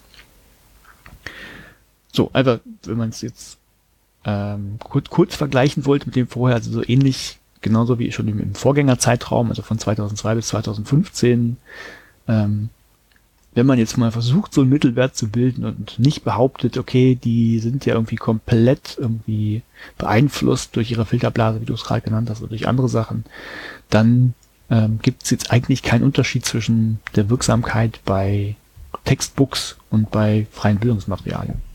Also spielt letztlich keine Rolle, ob man da für 150 Euro auf den Tisch legt oder ob man das kostenlose nimmt. Die Ergebnisse des Lernens sind genau die gleichen und das nivelliert halt oder relativiert schon diese ganze Qualitätsdiskussion so ein bisschen. Ja, auch äh, es gab ja so ein paar, paar Sachen, die ich mir auch noch rausgeschrieben habe, die so, die ich so ein bisschen bemerkenswert fand, auch so, dass ähm, OER bei Studierenden am Anfang einen besseren Wert rausgaben als bei den fortgeschritteneren Kursen, also wenn die mhm. so ein Studienstart sind. Ähm, und einige auch sowas gebracht haben, wie es gab keine ähm, keine ähm, Notenunterschiede im Ergebnis, aber bessere Abschlussquoten. Na, also weniger ja, das, das war jetzt genau dieses Punkt, was ist die Messmethodik, ne? Also was, ja, genau. was nimmst du zum Vergleichen? Hm, und die eine, das war die Corvette et al. Studie, ähm, wo sie einen, äh, einen leicht positiven Effekt äh, vor allem bei finanzschwachen Studierenden herausgefunden haben und einen großen Unterschied, äh, bei, wenn sie, wenn sie Voll- und Teilzeitstudierende unterschieden haben. Mhm. Also bei Vollzeitstudenten hat das, hat ein OER einen positiven Effekt um 3,2 Prozent und bei Teilzeitstudierenden um 28,1 Prozent. Ja, ist jetzt eine der vielen Studien, aber das war so ein, zwei Sachen, die ich mir noch. Ja, und da bin ich halt tatsächlich, da würde ich sagen, gibt es nicht noch irgendwie Kontrollvariablen, die man sich angucken könnte, die es dann wieder runterrechnen, weil mir nicht klar wäre, wo jetzt so ein Riesenanstieg herkommen soll, nur weil das, also warum sollten die plötzlich so viel besser sein? Ne? Ja, ja, ja. Oder andersrum, genau, warum, warum betrifft das auch nicht im gleichen Maße die, äh, die, die Vollzeitstudenten? Ja, deshalb. Na, also, dass irgendwie das bei, bei finanzstarken Studenten irgendwie eine Wahl haben könnte, kann ich mir vorstellen. Na, wenn sich dann zwei Leute ein Buch teilen und dann äh, ohne so halb reingucken gegenüber. Genau, dann hast du aber genau die Variable, hast du dein eigenes oder guckst du in, in was Fremdes rein? Ja, ja, klar. Das ja. Äh, ist ja durchaus auch so ein äh, so ein Ding gewesen. Auch, auch diese eine Studie, wo sie ähm, OER Videos verglichen haben mit einem OER-Buch und mit einem kommerziellen Text. Das habe ich auch dann gelesen. Äh, mit den, mit den Khan Academy Videos war das. Ja, das, ähm, nee, das habe ich nicht. Die, also die hatten gesagt, dass die, äh, das OER-Buch ist schlechter abgeschnitten als das kommerzielle Textbuch. Aber die OER-Videos waren, also da waren die Leute dann nachher in den Noten besser. Mhm. So, und Ja, das ist halt. jetzt, jetzt, hast du das Medium auch noch, das eine Rolle spielt. Ja, ja, ja. Also es Deshalb, gibt also einfach ich- sehr ich hätte- wahnsinnig viele Varianten. Ich hätte als Hypothese halt nur aufgestellt, den, ne, den, den man auch irgendwie testen kann, könnte man erstmal sagen, ähm, ich gehe davon aus, dass freie Bildungsmaterialien schlechter sind in der Wirksamkeit, weil halt, also jetzt genau dieses Klischee, da kann ja jeder, weil jeder dran rumarbeiten kann, und das ist nicht klar und vielleicht machen das ja ganz viele Laien, das ist ja nicht so ausgefeilt didaktisch, wie das, was von Expertinnen und Genau. Experten kommt, ne, so als Hypothese, bupp. aber mit den Ergebnissen kannst du ja zumindest diese Hypothese überhaupt nicht bestätigen, musst du verwerfen. ja. Das würde ich rausnehmen. Also deshalb, ob das besser oder schlechter ist, ich würde halt sagen, das Relevante ist halt hier, es ist nicht schlechter. Ja, ja. Ja.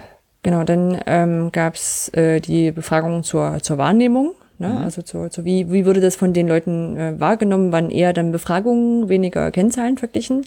Ja, genau. Ähm, ich habe mir ein paar Beispiele aus den Papern rausgeschrieben. Wie gesagt, es war immer sehr, sehr unterschiedlich in den Bewertungen. Äh, bei vielen hat bei OER mehr Zufriedenheit äh, mit der Lehr äh, Lehrerfahrung bei den Studis ermittelt. Mhm. Äh, vor allem waren Lehrende pro OER. Wobei aber im Fazit auch geschrieben wird, das kann natürlich auch dadurch sein, dass eben die Studenten das so positiv angenommen haben und die Lernenden dann gesagt haben, guck mal, denen geht's auch viel besser damit. ja, wobei, genau, die Lehrenden ja, wobei es ja diverse äh, Kritik noch gab, so bei Zusatzmaterial. Ja, das habe ich genau als nächsten Punkt. Ah, Entschuldigung. Das in den, nee, aber dass in den äh, kommerziellen Textbüchern eben äh, Zusatzmaterial bereitgestellt würde, Slides, die man dazu benutzen kann und so weiter, die waren bei OER wohl nicht da. Äh, persönliche Anmerkung, ja, kann man dann so aber dazu erstellen. Äh, aber ich verstehe schon, äh, die haben ja auch wahnsinnig viel zu tun, die Lehrkräfte an den Hochschulen. Ähm, die, in der Gesamtwahrnehmung war es entweder gleichwertig oder besser.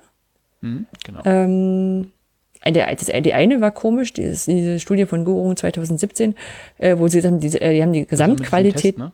Bitte? Mit dieser Taus-Methode? Das die? Nee, das, das weiß ich nicht, das habe ich auch noch gar nicht weiter nachgeguckt, aber dass die Gesamtqualität der kommerziellen Textbücher besser bewertet wird als OER, aber OER als besser für ihr Leben geeignet.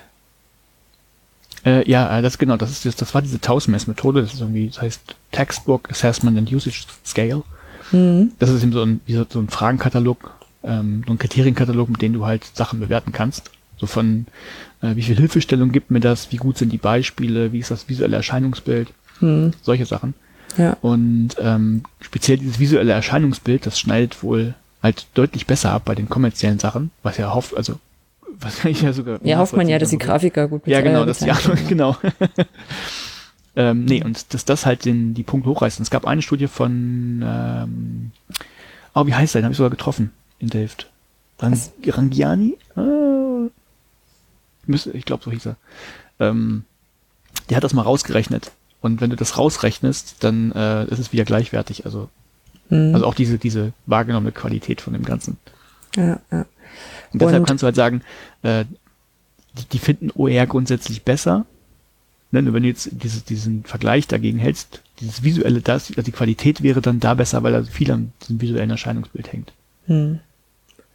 Ja, ja. Ähm, und ich habe mal auch über die Studien hinweg rausgesammelt, was so die als, als Argumente für und für, für OER und für Textbücher, kommerzielle Textbücher galt. Argumente für OER ganz klar die Kosten. Mhm. Dann wurden sowas wie Komfort und Bequemlichkeit genannt und der einfache Zugriff. Ja. Und für Argu äh, kommerzielle Texte vor allem die wurde die gedruckte Version gelobt. Mhm. Ja, und genau, und die hatten dann in Summe hatten sie irgendwie 29 Wahrnehmungsstudien, also mit dieser ersten Studie zusammen, die er da hatte. Und die große Mehrheit, er spricht von der großen Mehrheit, äh, die OER genauso gut oder besser betrachten. Äh, fünf äh, haben das direkt verglichen, also wo das Szenarien so waren, dass man direkt äh, OER und Textbücher sehen konnte. Zwei haben, haben sich äh, haben quasi herausgefunden, dass OER besser ist als Textbücher. Zwei haben gesagt, dass äh, die Textbücher besser waren als OER. Einmal Und ähnlich. eins ohne statt signifikanten Ja, genau. ähm, ähm, ähm, Ergebnis.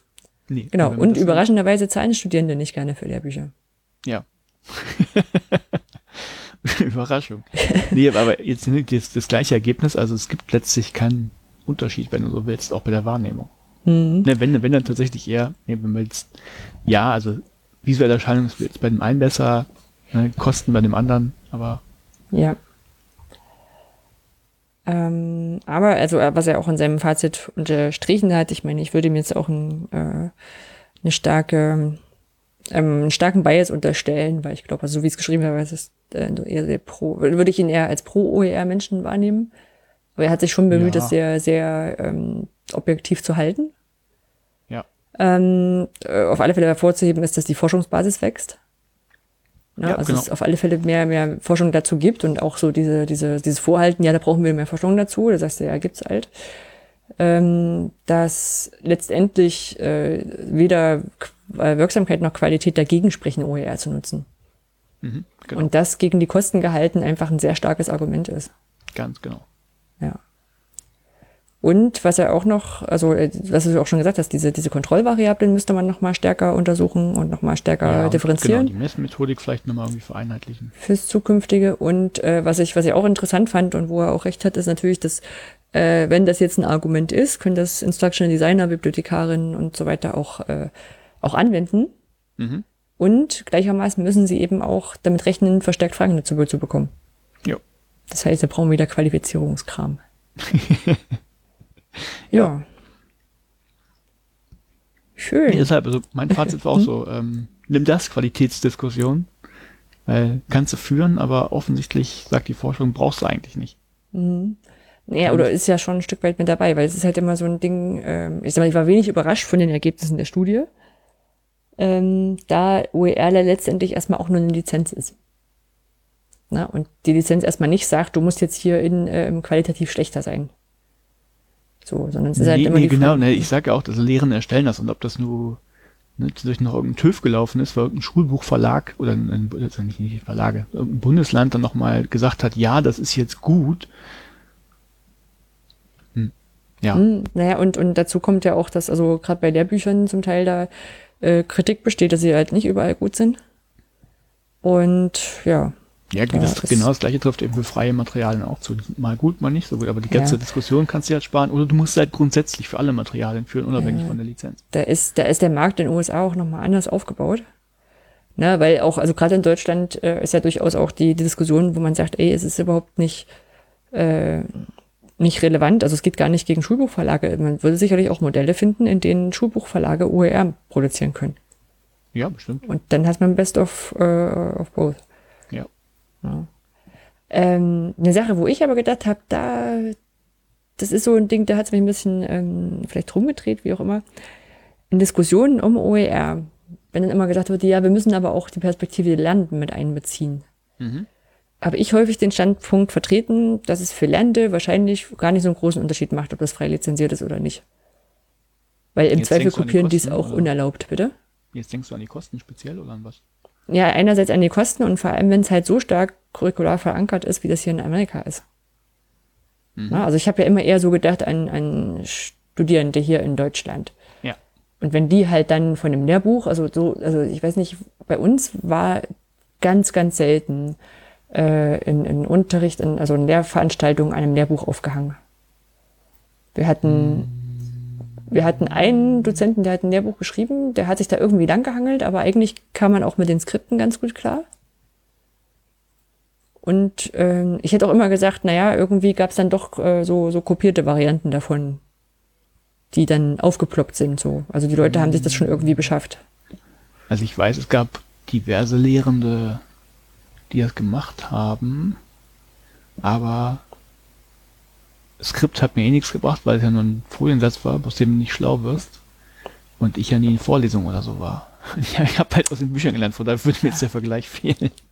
Siehst du, wir hatten eigentlich immer solche Vorlesungsfolien, die ähm, quasi ein Skript waren. Ist nicht so gut für die Präsenzveranstaltung gewesen, aber fürs Lernen hinterher.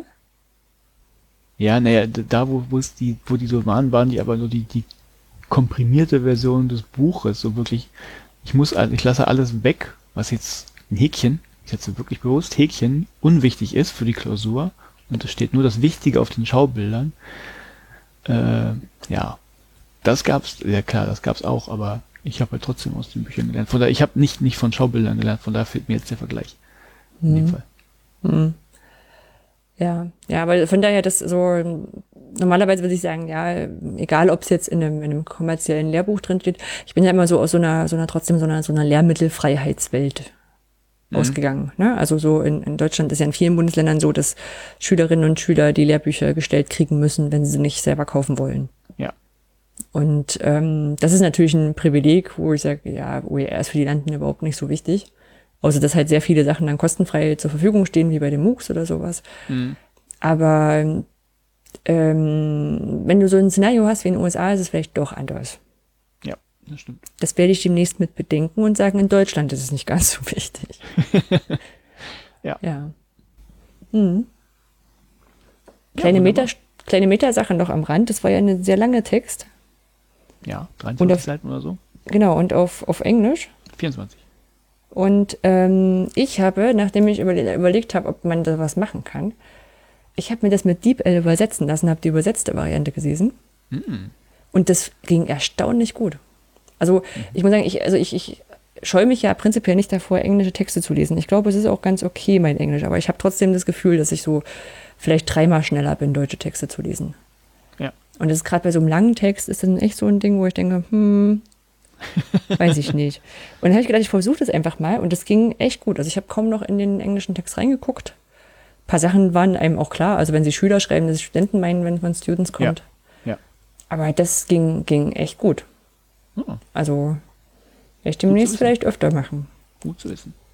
Und äh, ist jetzt so ein kleiner Schritt hin zum äh, Bubblefish für, für die Wissenschaftswelt. Ja. Ja.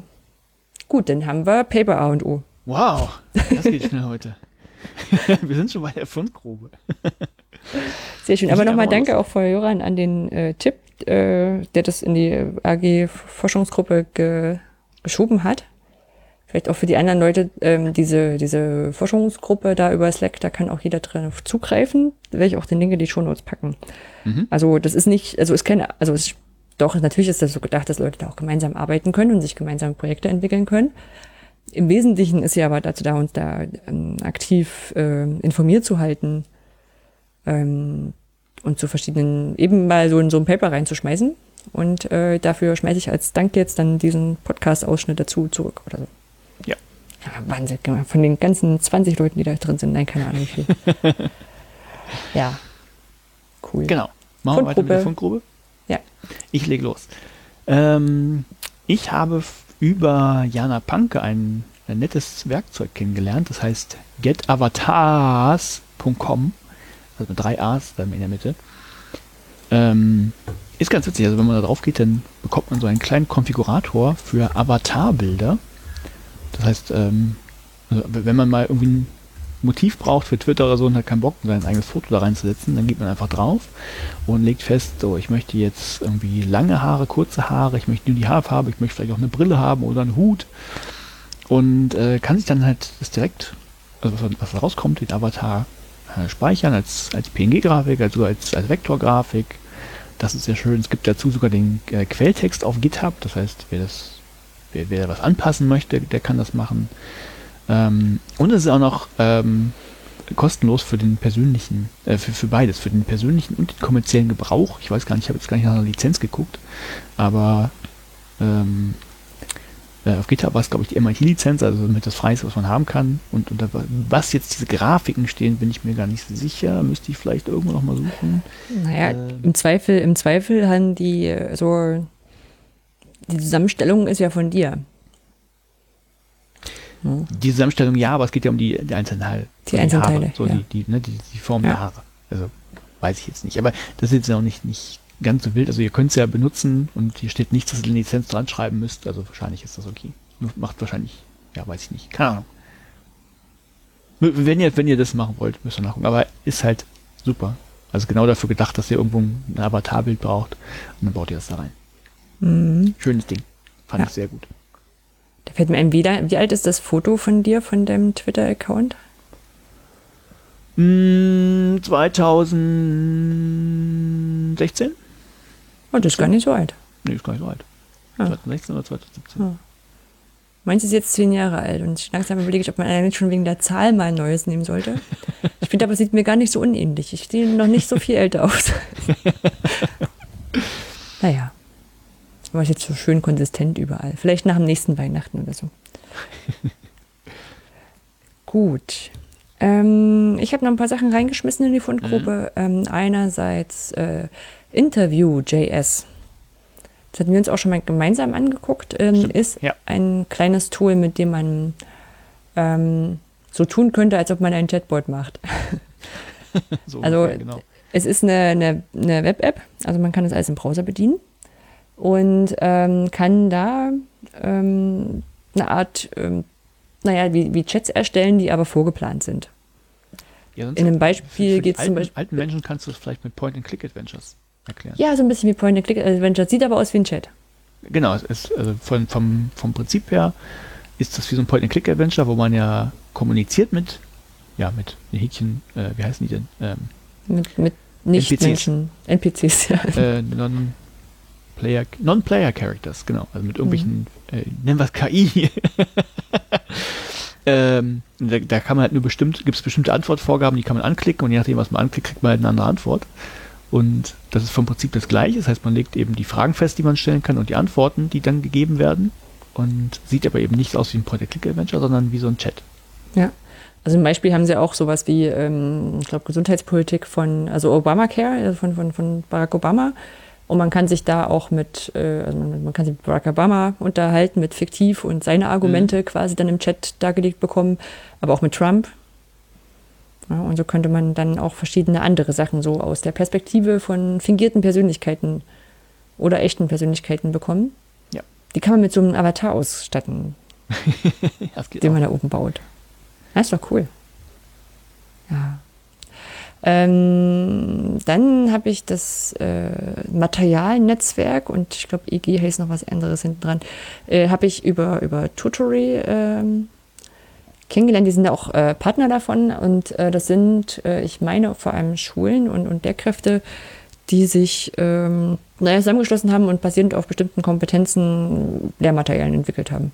Mhm. Ist eher also so ein Materialtipp aus dem Schulbereich und ist bestimmt mehr und ich habe es nur halb verstanden. Äh, dann haben wir einen Tipp bekommen von Matthias Antrasch über Twitter.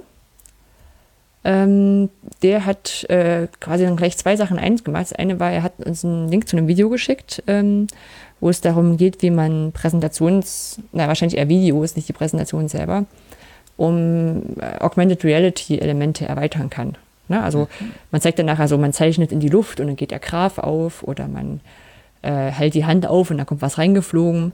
Ja. Ähm, es sieht, äh, hat so ein bisschen den Scribble-Charakter. Es, also es wirkt auf alle Fälle so, als könnte man es tatsächlich selber machen. Ähm, ist ganz eine ganz coole Idee, gibt es auch ein Paper dazu. Und das ist nämlich eigentlich die zweite Entdeckung dran, ist dieser Kanal, der heißt Two Minutes Paper, äh, Two Minute Papers. Und ähm, er erklärt halt Paper in zwei Minuten per Video. Und mhm. da ist jetzt nicht nur das, sondern auch so, äh, was habe ich dann neulich auch gesehen, so ähm, Dinosaurier-Modelle, die laufen lernen, KI gesteuert und also Sachen, Leute machen komische Sachen und die machen ein Video draus. Ja. Und, oder oder in zwei Minuten, da können reichen die Videos rein. Ja, können wir machen. Also sie sind auch deutlich aufwendig ähm, ähm, ähm, produziert. Also das ist schon nicht einfach mal so. Und über, das habe ich gleich vorhin vergessen, beim Buckham Kiel zu erzählen, die, äh, das, die äh, Gesellschaft Digitale Ethik. Die hat sich da vorgestellt. Und ähm, über die hatte ich ähm, mitbekommen, es gibt eine Seite, die heißt äh, Terms of Service, TOSDR, didn't read. Terms of Service didn't read. ähm, ist eine Seite, wo wir, wir, wir, kennen das ja alle. Ich habe die AGB gelesen, I read the, term, uh, read the Terms of Service. Ähm, und das hat natürlich niemand gemacht, weil es viel zu lange dauern würde. Und diese Seite hat sich die äh, Terms of Services bekannter und vielleicht auch weniger bekannter Netzwerke rausgesucht und Plattformen und hat die mal angeguckt und hat die dann so ähm, bewertet mit, das ist gut dran, das ist nicht so gut dran, das ist okay, das gibt's ja, noch. Ich gerade. Und ah, das ist, das fand ich auch ganz. Wie so, wie so, eine Ampel ist das im Prinzip. Genau, so eine Ampel für, für Terms of Services. Ja, oh, sehr cool. Fand ich auch gut da rein, das mal reinzuschmeißen. Mhm. Ja. Cooler Tipp. Genau, machen wir weiter mit Politik. Ich habe, ich habe, äh, seht ihr nicht, aber ich habe Anja da mal als Initiator Kickoff reingesetzt, weil Anja zuerst auf einen Tweet geantwortet hatte. Genau, wieder von Matthias Antrasch, der ähm, die Frage gestellt hatte, ob man nicht auch für den öffentlichen Dienst drüber nachdenken könnte, Coworking Space Abos ähm, naja, abzuschließen und damit quasi als Arbeitgeberin noch attraktiver zu sein. Genau, und hatten, hatten wir auf Twitter kurz diskutiert sogar. Ja, Genau. Das- also erstmal ist es bestimmt attraktiv äh, für Arbeitnehmerinnen, Arbeitnehmer im öffentlichen Dienst und wahrscheinlich sonst wo auch, wo das äh, möglich ist vom Arbeitsfeld her, ähm, flexibel zu sein in dem Ort, dem- wo man arbeitet. Genau. Also Ja. für die, die nicht wissen, was ein Coworking Space so, ist, ja. das Hm? ist im Prinzip ein, naja, ein, ein Gebäude mit kleinen Büros, mit großen Büros, mit Kaffeemaschine, mit Kicker oder sowas in der Art. Und da kann man sich einmieten. Und dann hat man entweder einen festen Platz oder ein eigenes Büro oder auch nur einen Platz oder, oder die Garantie, dass man es irgendwo einen Platz gibt, wo man sich schon hinsetzen kann. Man hat dann WLAN und sowas.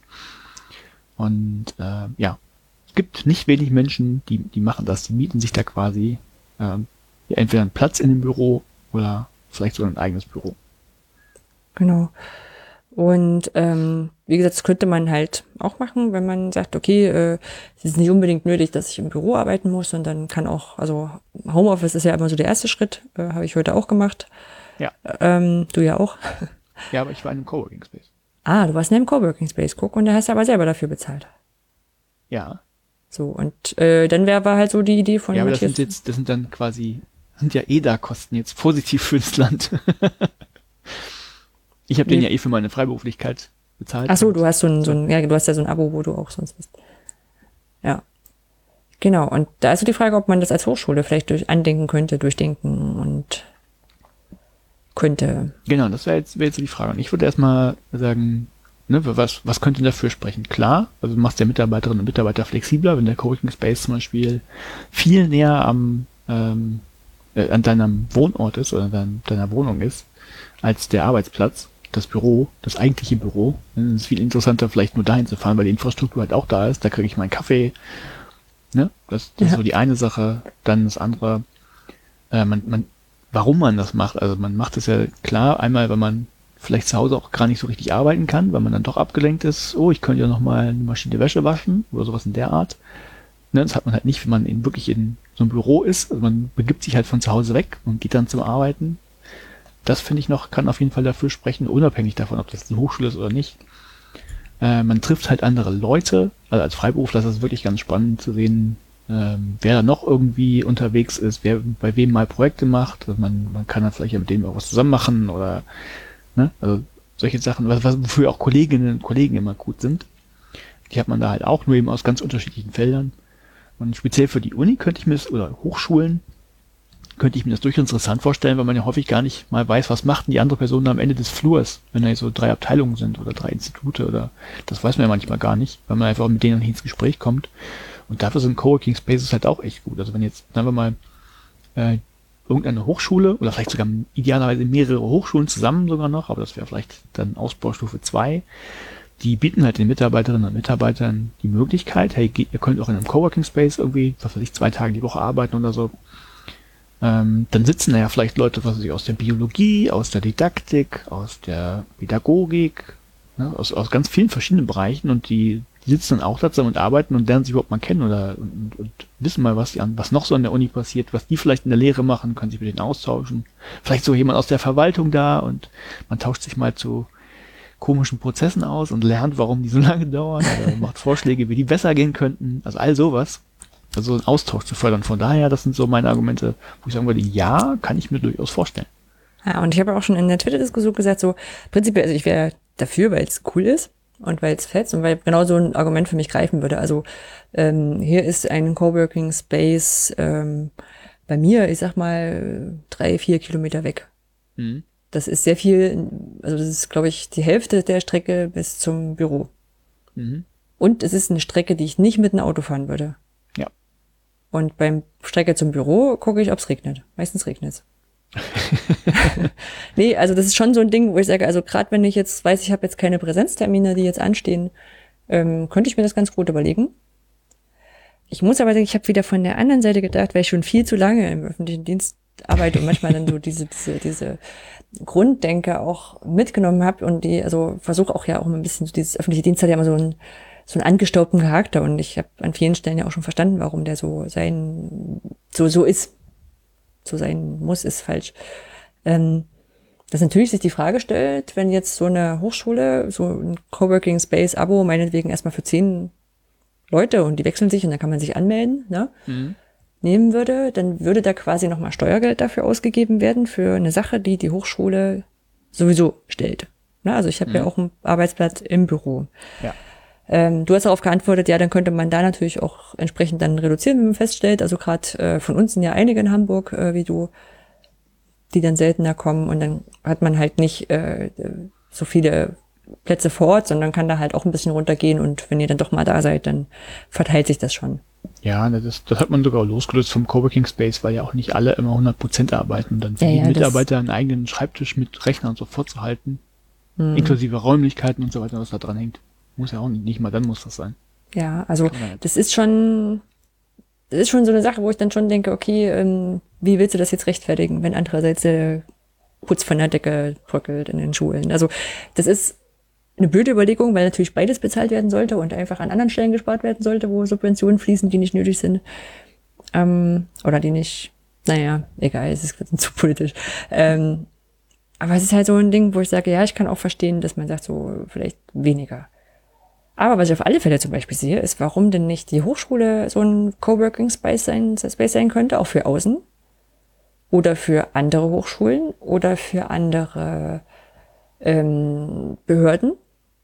Ne? Und warum soll ich denn hier nicht äh, in, in die Stadtbibliothek gehen können, die auch mhm. öffentlich finanziert ist? Und da wäre dann wieder Nullsummenrechnung sowieso. Ja, mit dem, mit dem äh, Nullsummenrechnen habe ich ja auch schon gesagt. Also wirkt. Einmal, man kann ja dann die Räumlichkeiten kleiner halten und spart mal wieder was. Wird sich wahrscheinlich nicht ganz. Man kann sagen, das, das, den Raum hast du jetzt einmal gebucht, ja, gebaut. Hm. Ja, na gut, aber nehmen wir einfach mal die Situation in Lübeck. Das sind jetzt, äh, je nachdem, wie man das jetzt zählt und aufteilt, sagen wir mal drei Etagen, wenn man eine wegsparen könnte. Mhm. Also, drei, also drei Etagen ist falsch, also so drei Blöcke, wenn man einen davon wegsparen könnte, muss man den auch nicht mieten. Nee, aber, aber losgelöst von dieser reinen Kostenbetrachtung, äh, was ja vielleicht auch nicht zu unterschätzen ist, sind so die Befindlichkeiten der Mitarbeiterinnen und Mitarbeiter. Vielleicht arbeite ich ja wirklich motivierter, wenn ich eben nicht ne, äh, acht statt äh, ja, äh, äh, ja, nicht acht Kilometer fahren muss, sondern nur vier Kilometer fahren muss. Und wenn es im Coworking Space sogar Kaffee gibt, den es vielleicht anderswo nicht gibt. Augenzwinker, Smiley. Ja, ja, ja. Nee, wie gesagt, ich verstehe das gerne sehr, aber das waren bisher auch wenig, ganz, ganz selten die Argumente, also Mitarbeiterzufriedenheit und sowas. Nur so ein bisschen. Bei uns ja, aber. Nee, ich sag ja, das, das mhm. muss man vielleicht auch bedenken, wenn man so eine reine Betrachtung, das ist ja genauso wie, ich mache jetzt eine Ausschreibung und nehme den billigsten Anbieter, das, der kann noch so grottig sein, das war halt der billigste, also muss ich den nehmen. Also das mhm. vom Ergebnis vielleicht auch nicht unbedingt immer das Beste. Ja. Von daher. Ja. Unabhängig also, davon finde ich, glaube ich, auch so Coworking-Szenarien in welcher Sache auch immer echt gut. Das, das merke ich ja, ja schon bei uns. Wir sind ja ein bisschen durcheinander gewürfelt in der Setzweise. Ähm, das finde ich eigentlich prinzipiell gut. Ist jetzt schon eine Weile her. Ich weiß nicht, 2012 habe ich, glaube ich, äh, aufgehört, im Institut zu arbeiten, aber da hatte ich auch schon mal die Idee, warum gibt man den Studierenden nicht an der Hochschule so einen Raum? Also wenn ich eine Abschlussarbeit schreibe, warum muss man, muss ich die zu Hause schreiben? Warum gibt es nicht irgendwo in der Hochschule äh, genauso so ein Coworking Space oder Co-Learning Space kannst du es ja von mir aus dann nennen? Mhm. Oder, Gerüchteweise ist das die Bibliothek. Also ich bin, bin, bin auch nicht so ein Bibliotheksgängerstudent gewesen, weil ich äh, etwa Kilometer von der Bibliothek weg wohnte und dann konnte ich auch zu Hause bleiben. Das war so ja, ich, ich komme, ich komme, ich komme, warte, das eine ist ja nur der Platz, wo du sitzen kannst und WLAN hast. Das andere ist aber noch das drumherum. Also Bibliotheken, zumindest war es lange Zeit in Braunschweig so, sind jetzt nicht die besten Plätze, um irgendwie noch, noch Kaffee zu haben und noch ein Sofa zu haben. Oder oh Gott, das will dann kannst du ja was dreckig machen, ja. Hm? Ja, ne, also so, das, das, das komplett das drumherum. Und die nächste Ausbaustufe wäre ja auch noch, äh, warum sollen dann nicht auch Studierende, also die jetzt nichts zahlen müssen, die können es dann, da muss man gucken, was die Währung jetzt wäre mit den, das Bezahlen. Äh, also nicht nur Platz haben, sondern vielleicht auch noch Mitarbeiterinnen und Mitarbeiter. Ja. Ne, also den, den Austausch gibt es nämlich im Prinzip auch nicht. Da hast du aber auch, ich überspitze jetzt mal ein bisschen so zwei Fronten. Das eine sind die Lernenden, das andere die Lehrenden. Und die Lehrenden sagen natürlich, ne, Studenten sind faul und wollen ja gar nichts lernen. Und die Studis sagen, na, der ist ja nur zwei Tage die Woche irgendwie da und macht nichts. Ne, und auch, auch sowas könnte ich halt ähm, ganz anders gestalten, wenn man mal mit anderen Leuten zusammensitzen würde und vielleicht auch mal mitkriegt, oh, guck mal, das Mitarbeiter, hm, der trinkt ja auch Kaffee und das ist ja auch Ja, ein ganz normaler unbedingt. Mensch. Na, auch um mal eine Frage zu stellen oder also in beide Richtungen, ne? Also das eine ist halt die fachlichen Fragen von Studierenden an Dozierende und andersrum, hier fandet ihr das eigentlich gut oder nicht so, ne? Also dieses ja, genau, also das, das könnte einfach diesen Austausch fördern und von daher, Ja, finde ich, finde ich aber total es ist richtig. eine alte Idee und ich habe das nie fertig bekommen. Ich habe, glaube ich, mal das Angebot gemacht, das könnte jemand bei mir dazu eine Abschlussarbeit schreiben, aber hat niemand machen wollen. Ach, es gibt ja auch äh, in, in regelmäßigen Abständen geführt auf Konferenzen sich dann Sachen, ne? wie, wie man Hochschulgebäude neu denken müsste. Und Mhm. trotzdem hast du bei uns jetzt ein Seminargebäude hingestellt, was äh, unten die Vortragsräume im Trichterformat hat. Ja. Und das ist halt so ein Ding, wo ich sage so, mhm, also ich weiß jetzt die, kenne jetzt die anderen Etagen nicht, vielleicht sind die, also ich, andersrum, wenn, wenn die toll wären, wüsste ich's. Ja. Dann hätte sich Ich das schon glaube, ich glaub, in. Coworking Spaces an Hochschulen ist noch Aber- Musik drin. Ja, das stimmt. Also wir selbst, selbst wir unter uns, ich meine, wir sind sehr multidisziplinär aufgestellt, aber ich finde so manchmal, wir sind auch zu sehr unter uns. Mhm. Ich habe gestern den einen, die einen, einen Studenten angefragt, äh, der jetzt bei uns, der bei uns arbeitet, ob er denn schon lange bei uns arbeitet, weil so erstmal so, ich versuche ja manchmal wirklich diesen Namen zu kennen. Wir haben viele Studierende, ähm, die bei uns arbeiten, Hiwis sind, und ich weiß, ich merke mir da nicht jeden, aber so ein bisschen versuche ich es ja doch. Mhm. Und hat er gesagt, der ist schon seit Mai bei uns. Das fand ich total peinlich, weil ich, also, die sind halt auf einer anderen Seite vom Raum her und den kriegt man halt möglichst, also entweder mit, wenn man mit denen, wenn die was für einen machen, oder wenn, wenn man sie halt mit dem Kaffee trifft. Und das hat irgendwie nicht so Mhm. geklappt. Und ich fand das total peinlich für mich so, dass man das nicht so mitbekommt. Ja, genau, da wäre jetzt die Frage, braucht man dafür einen Coworking Space? Wahrscheinlich noch nicht. Aber Nee, aber es Frage. gibt ja noch andere Studierende, die man dann nicht mitbekommt. Ja, klar, ne, war auch eine andere Frage, genau. Ja, ja. Ja, So. nee, ich glaube, das ist generell die Frage, wie man so arbeiten und zusammenarbeiten, zumindest in, in den Bereichen, wo wir das machen, wo es nicht drauf auf ankommt, dass wir jetzt bestimmte Ordner und Akten hinter uns haben müssen oder dabei haben müssen. Ja. Oder, keine Ahnung, das Mikrofo äh, Mikroskop um die Ecke steht. Nee, klar, das wäre was anderes. Ne? Ja, Aber ja. so. So, Matthias, wir hoffen, äh, du hast es ja nicht gewünscht, aber vielleicht war was für dich dabei. Hm. Ne? Ja, wahrscheinlich denken wir da sowieso alle sehr ähnlich. Und Ja, aber vielleicht, ja, was ganz interessant ist, sind ja wirklich diese Mechanismen an, an Hochschulen vielleicht, warum das dann Mhm. doch nicht geht, eben. Da wird halt die Ja, Kosten aber wenn du, wenn du überlegst, so gerade mit den, mit den Mechanismen, ich glaube, als wir umgezogen sind, das aktuelle Gebäude, bestand auch kurz die Idee zu überlegen, ob man nicht so flexible Arbeitsplätze macht. Ne, also nicht wie jetzt, das ist so, dass du deinen festen Arbeitsplatz hast, sondern halt, du kommst morgens und setzt dich halt hin, wo, wo Platz ist und wo du sitzen magst. Ähm, ich weiß gar nicht, an welcher Stelle die Idee verworfen wurde. Ich bin auch nicht so hundertprozentig dafür, muss ich sagen, weil es ist so, ich habe auch mein Spielzeug gern um mich rum. Ja, es ist, muss ja auch keine Entweder-Oder sein. Ja, ja genau. Auf der anderen Seite könnte man Coworking Space Spielzeug auch heißt ja ein- nicht nur, das ist ein Großraumbüro, wo dann alle drin sitzen, es gibt auch feste Plätze. Das ist dann immer deiner, wenn du willst. ja. Ne? Häkchen musst du dann mehr bezahlen. frei Ja, und es reicht auch, macht. wär, hätte auch vielleicht gereicht, auch- du hättest so eine Kiste oder sowas, die du dann halt mitnimmst zu dem Platz und dir dein Ja, so, so Spielzeug ein auf. Timetag, äh, Dings, Blickwinkelkonzentrator. Ja, genau. Es ist hier äh, Deshalb Castello. benutzen die in der Schule. Ja, Ja, also, so. Ja, ich sag mal einen Punkt. gut. Dann kommen wir noch zu Veranstaltungstipps. Leg los. Ich habe aufgenommen, weil es irgendwie dazugehört und weil es irgendwie schon wichtig ist und weil's- weil wir es machen müssen. Ähm, am 20.09., äh, das ist ein Freitag, äh, zur Demo Alle fürs Klima. Mhm. Weil da im Bundestag drüber gesprochen wird, äh, was man denn jetzt alles in den Bildungs-, in den Klimaplan reinpackt. Und ich habe schon geguckt, ich habe, also das sind, das sind bescheuerte Überlegungen, die man da hat, ne? Aber ich habe um eine Stunde vorher noch habe ich einen Zahnreinigungstermin und ich glaube, ich schaffe es vorher dahin zu gehen und also ich, ich werde den Tag wahrscheinlich sowieso frei machen. Ähm, und werde wahrscheinlich beides schaffen. Ich habe aber schon überlegt, ob ich den absagen sollte, also oder verschieben soll, den Zahnreinigungstermin, damit vielleicht die Leute, die da arbeiten, hingehen können. Auf der anderen Seite denke ich, dass die Leute, die da hingehen wollen, das auch tun. Und die anderen das vielleicht eher doof finden, wenn sie dann gerade den Wahrscheinlich. Wahrscheinlich, ne? Ja. Also, also also mit sauberen Zähnen werde ich wahrscheinlich da fürs Klima dann stehen entwickeln. Sehr schön. Gut. Und für den nächsten Veranstaltungstipp habe ich heute nochmal telefoniert. Mhm. Also mich voll eingesetzt für diesen Podcast. Und zwar ähm, habe ich heute auf Twitter gelesen, dass es ein Angebot gibt, das heißt Creators. Ja, also wir werden diese Wortspiele mit, mit OER nicht, nicht loswerden. Ähm, also es gibt ein, ein Angebot, das heißt Creators und richtet sich in seiner ursprünglichen Idee an Lehrkräfte in Berlin, ähm, die äh, Richtung, die die OER-Projekte machen sollen. Und zwar richtig machen. Und die sollen darin unterstützt werden. Und das wird von der Senatsverwaltung für Bildung, Jugend, Familie und Berlin bezahlt. Äh, in Berlin bezahlt. Ja. Ähm, Jugend, Bildung, Jugend und Familie in Berlin. So, ja. Genau.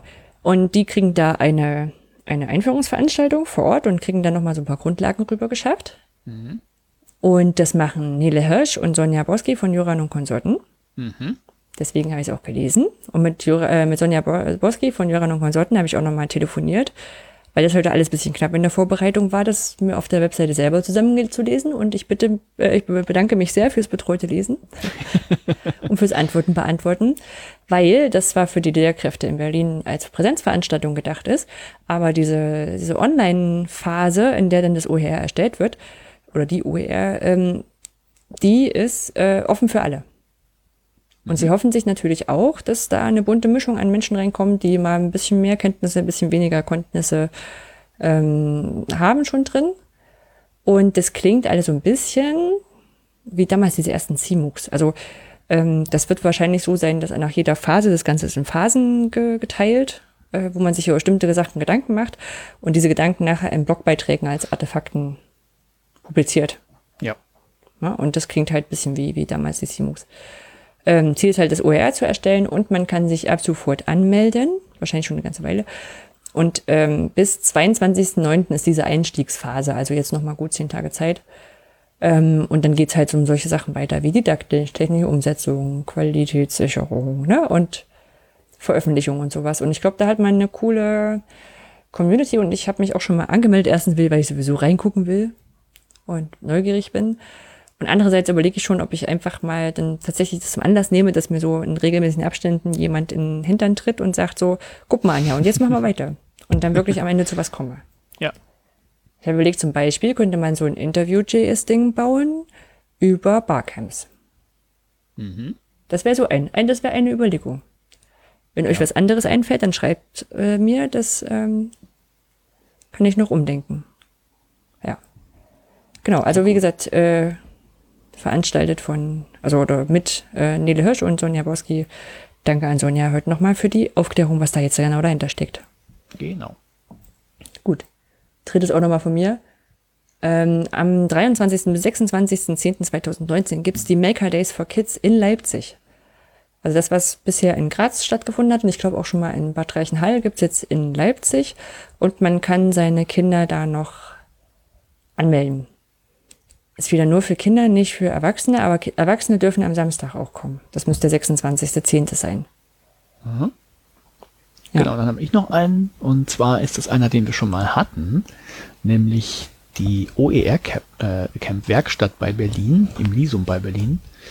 Die äh, findet statt vom 4. bis 6. November 2019 und ich erwähne die aber nochmal, weil ich glaube seit vorgestern die Möglichkeit besteht, sich anzumelden. Äh, das heißt, wenn ihr das tun möchtet, macht es schnell, denn ich denke mal, die Plätze sind dann irgendwann auch ziemlich schnell wieder weg. Ja, also worum geht's, wenn ihr es nicht mehr auf dem Schirm habt, äh, ist halt kein OER-Camp, klassisch, und kein Barcamp, sondern eigentlich eine Veranstaltung, wo es darum geht, in zwei Tagen halt ähm, offene Bildungsmaterialien zu erstellen und auch direkt zu veröffentlichen. Das heißt, man hat wirklich nur zwei Tage, um was fertig zu kriegen. Wenn es fertig ist oder no- noch nicht fertig ist, dann wird es auch rausgegeben, kommt noch ein Beta-Stempel drauf oder sowas. Aber das ist das Ziel. Also geht es wirklich ums Arbeiten. Ich weiß nicht, ob man mit einem Hackathon vergleichen kann für Material.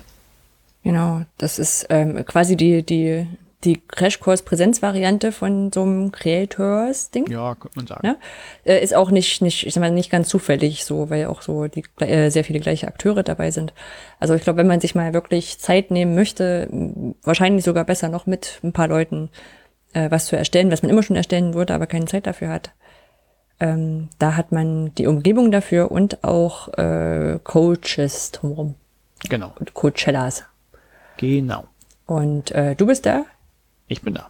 ich bin auch da, Nele Hirsch ist auch da, Sonja Borski bestimmt auch.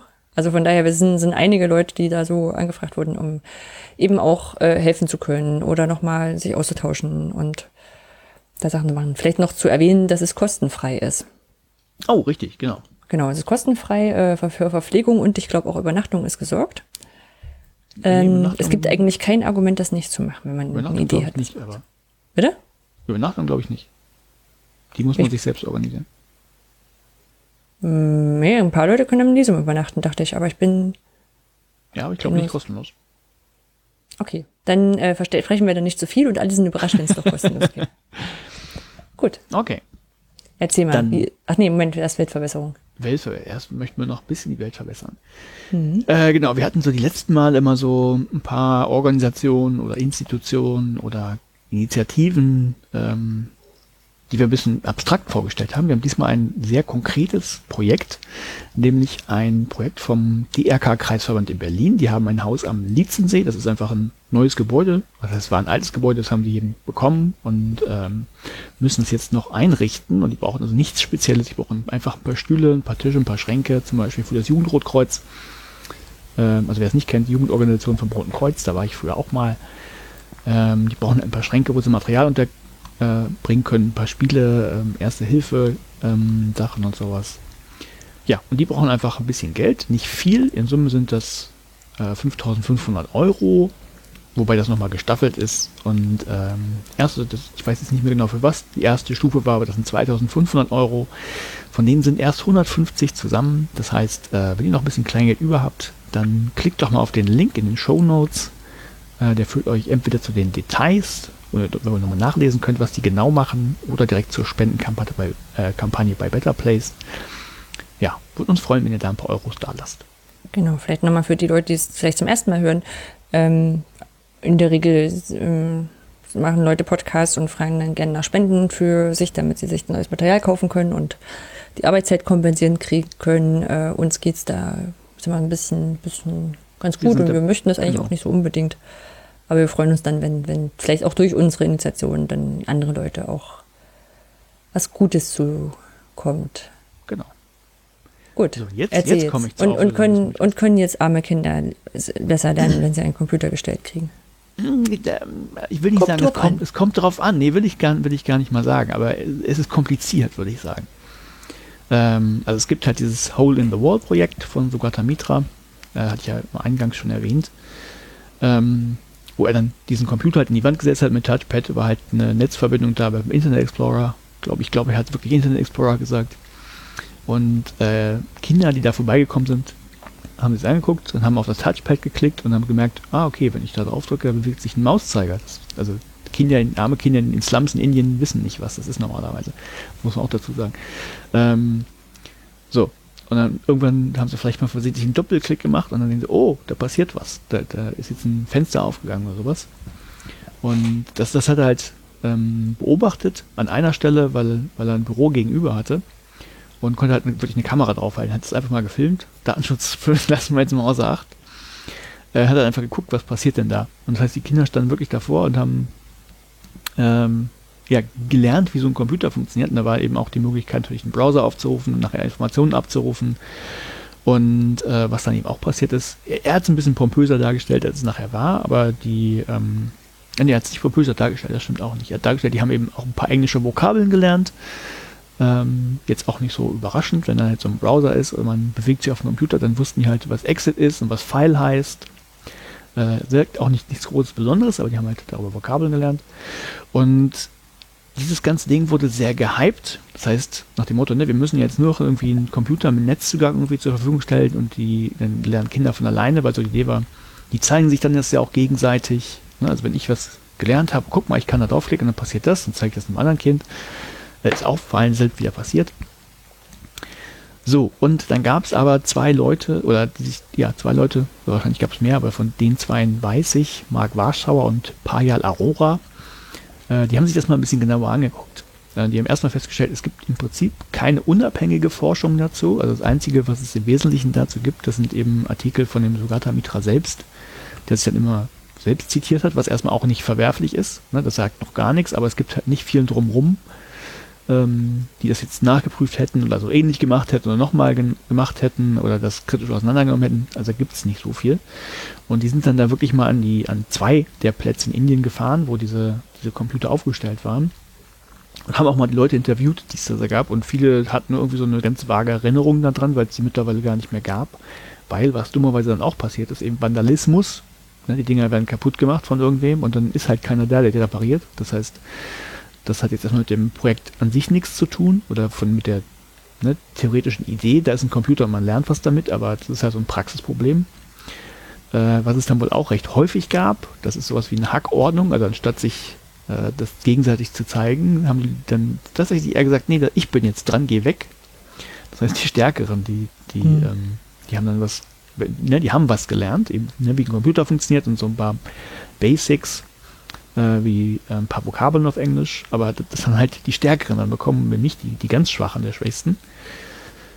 Ähm, ja, und dann wurde festgestellt, eben, was ohne Unterstützung, also die es ja nicht gab, tatsächlich gelernt wurde, das waren halt wirklich nur so einfache Sachen. Also, okay, ich klicke hier drauf und dann geht so ein Fenster auf. Äh, so ein paar, so paar Basic-Vokabeln, aber eben keine wirklich komplexen Sachen. Das heißt, da brauchst du dann immer noch Unterstützung. Und da gab es wohl aber auch, wenn ich es richtig verstanden habe, ähm, so ein bisschen weitere Initiativen drumherum. Wenn es zusätzlich Unterstützung gab, also vielleicht mal jemand, der ein bisschen was erklärt hat oder so, dann waren die Ergebnisse wohl ja gar nicht so schlecht. Also der, der hat dann nur einen Trigger gegeben und die haben dann selber weitergelernt, eben durch dieses Explorieren, dieses spontane Lernen, wie er es dann genannt hat, das funktioniert. Ja, aber in Summe irgendwie hm, quasi schöne Initiative, aber ne, also ähm, nur wenn man Leuten halt einen Computer hinstellt, so schön das ist, mit Netzzugang und was man da alles machen kann, ist es halt nicht so, dass sie plötzlich ähm, anfangen, eine komplett neue Sprache zu lernen oder sowas. Das funktioniert leider nicht. Hm. Deshalb eigentlich, eigentlich, das ist ein bisschen komplizierter, aber eigentlich so ein Mythos. Hm.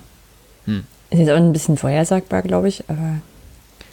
Ja, wobei ich muss, ich gebe auch, ich bin da, ähm, ich war, das war auch so 2010, 11, 12 in Berlin auf einer Veranstaltung und äh, da hat er auch eine Rede gehalten und ich war auch ziemlich geflasht, als ich es gehört hatte. Also äh, man lässt sich halt doch dann, ja klar, man, ne, man kann sich eigentlich denken, aber so wie er es vorgestellt hat mit der Begeisterung und mit dem, ja, was er dann auch gezeigt, weil er auch Bilder gezeigt hat, ne? Von den, weil er die Kamera laufen hatte und die zeigen konnte und guck mal, da, ähm, die gucken einfach mal und plötzlich stehen die da und dann lernen die was.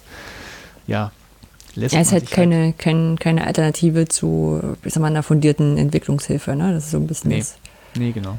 Die Idee dahinter. Man kann das trotzdem machen, ist trotzdem eine schöne Initiative. Ja, aber mhm. es, du musst halt noch Sachen drumherum bauen, nämlich zum Beispiel, ne, was ist denn, wenn das Ding kaputt ist? Ist es kaputt ist, ist kaputt, ja. die können es nicht reparieren, du musst halt das, ne, das mhm muss dann in den Slums halt machen. Du brauchst dann doch irgendwie noch mindestens Leute, die es in irgendeiner Form unterstützen. Ja. Ja. Dann kann man fast fragen, ist es nicht doch besser, dann eine Schule hinzustellen oder so? Weiß ich nicht. Hm. Naja. Ja, so. bestimmt.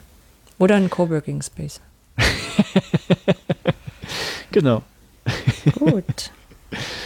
Dann haben wir es, oder? Dann sind wir durch. Ja. Ähm, ich hatte, ich hatte Folge ever als ich mit Sonja telefoniert habe, habe ich ihr ähm, schon erzählt, dass ich so ein bisschen, also bei dem Titel dachte, das könnte das gleiche Paper sein. Und dann sagt sie so, es ist wahrscheinlich so ein bisschen so, als wenn er, wenn man zu einer, zu einer Filmpremiere mit dem gleichen Kleid auftaucht. ich fand es jetzt nicht so, nicht so schlimm. Nee, also andersrum, ich hätte jetzt wahrscheinlich bei gleichen Kleidern auch eher so ein, oh, du hast aber einen guten Geschmack äh, äh, Ding. Ähm, ja, ich, ich trotz, glaube trotzdem, dass es kein Feature sein sollte, dass wir immer das gleiche Paper lesen. Nee, das, das nicht. Glaube ich. Ist ja auch nicht schlimm. Wir hatten ja auch schon Folgen, wo wir mehr als zwei vorgestellt haben. Ja, klar. Dann hört halt eine alte Folge aus. Nein. Aber fand ich, fand ich witzig, weil so, so ich meine, man hat ja wirklich eine Vielzahl an Papern rumliegen. Also ich habe zumindest hier irgendwie noch welche, mhm. sogar welche ausgedruckt für Bahnfahrten, wo ja natürlich alles, alles kaputt gehen kann. Ja. Und auch so, ich hatte schon überlegt, ob ich schon in die neuen äh, Paper von GMW und Delphi reinschauen sollte, aber dachte, nö, machst du vielleicht nach der Konferenz, liest eins, wo der Vortrag sehr interessant war oder so. Aber ja, passiert halt. Ja. Von gleichen Sachen getriggert. Nicht so schlimm. Nö, nicht so schlimm. Glauben wir, sagt uns das. Genau. So. Nein, jetzt, äh, äh, Entschuldigung, ähm, hm. habe ich vorhin nicht gesagt, Lage live, was mir aufgefallen ist auch noch, ähm, weil also als wir bei, in, in Hamburg waren, bei dem Live-Podcast von Lage der Nationen, die sind halt so super routiniert. Also ich, ich weiß nicht, wie deren Shownotes aussehen, aber das kommt halt super rüber. Und die haben am Ende immer auch diesen Spruch. Also wir brauchen vielleicht keinen Spruch, aber ich fand das so beeindruckend, dass das dann so kam. Dass die Lage ausreichend erörtert ist. Genau. Das war Folge äh, sowieso von Lage der Nationen. Die Lage der Nationen ist damit ausreichend erörtert und so irgendwie Tschüss. das fand ich also brauchen nur so ein Tschüss-Ding. Kriegst du sowas gut. auch hin? Mm, Ähm, damit wäre alle Bildung ausgiebig entfernt. nee, lassen wir. Ja, vielleicht, vielleicht sagen wir einfach nur Tschüss am Ende. Genau, macht's gut, bis zum nächsten Mal. Ciao. Ciao.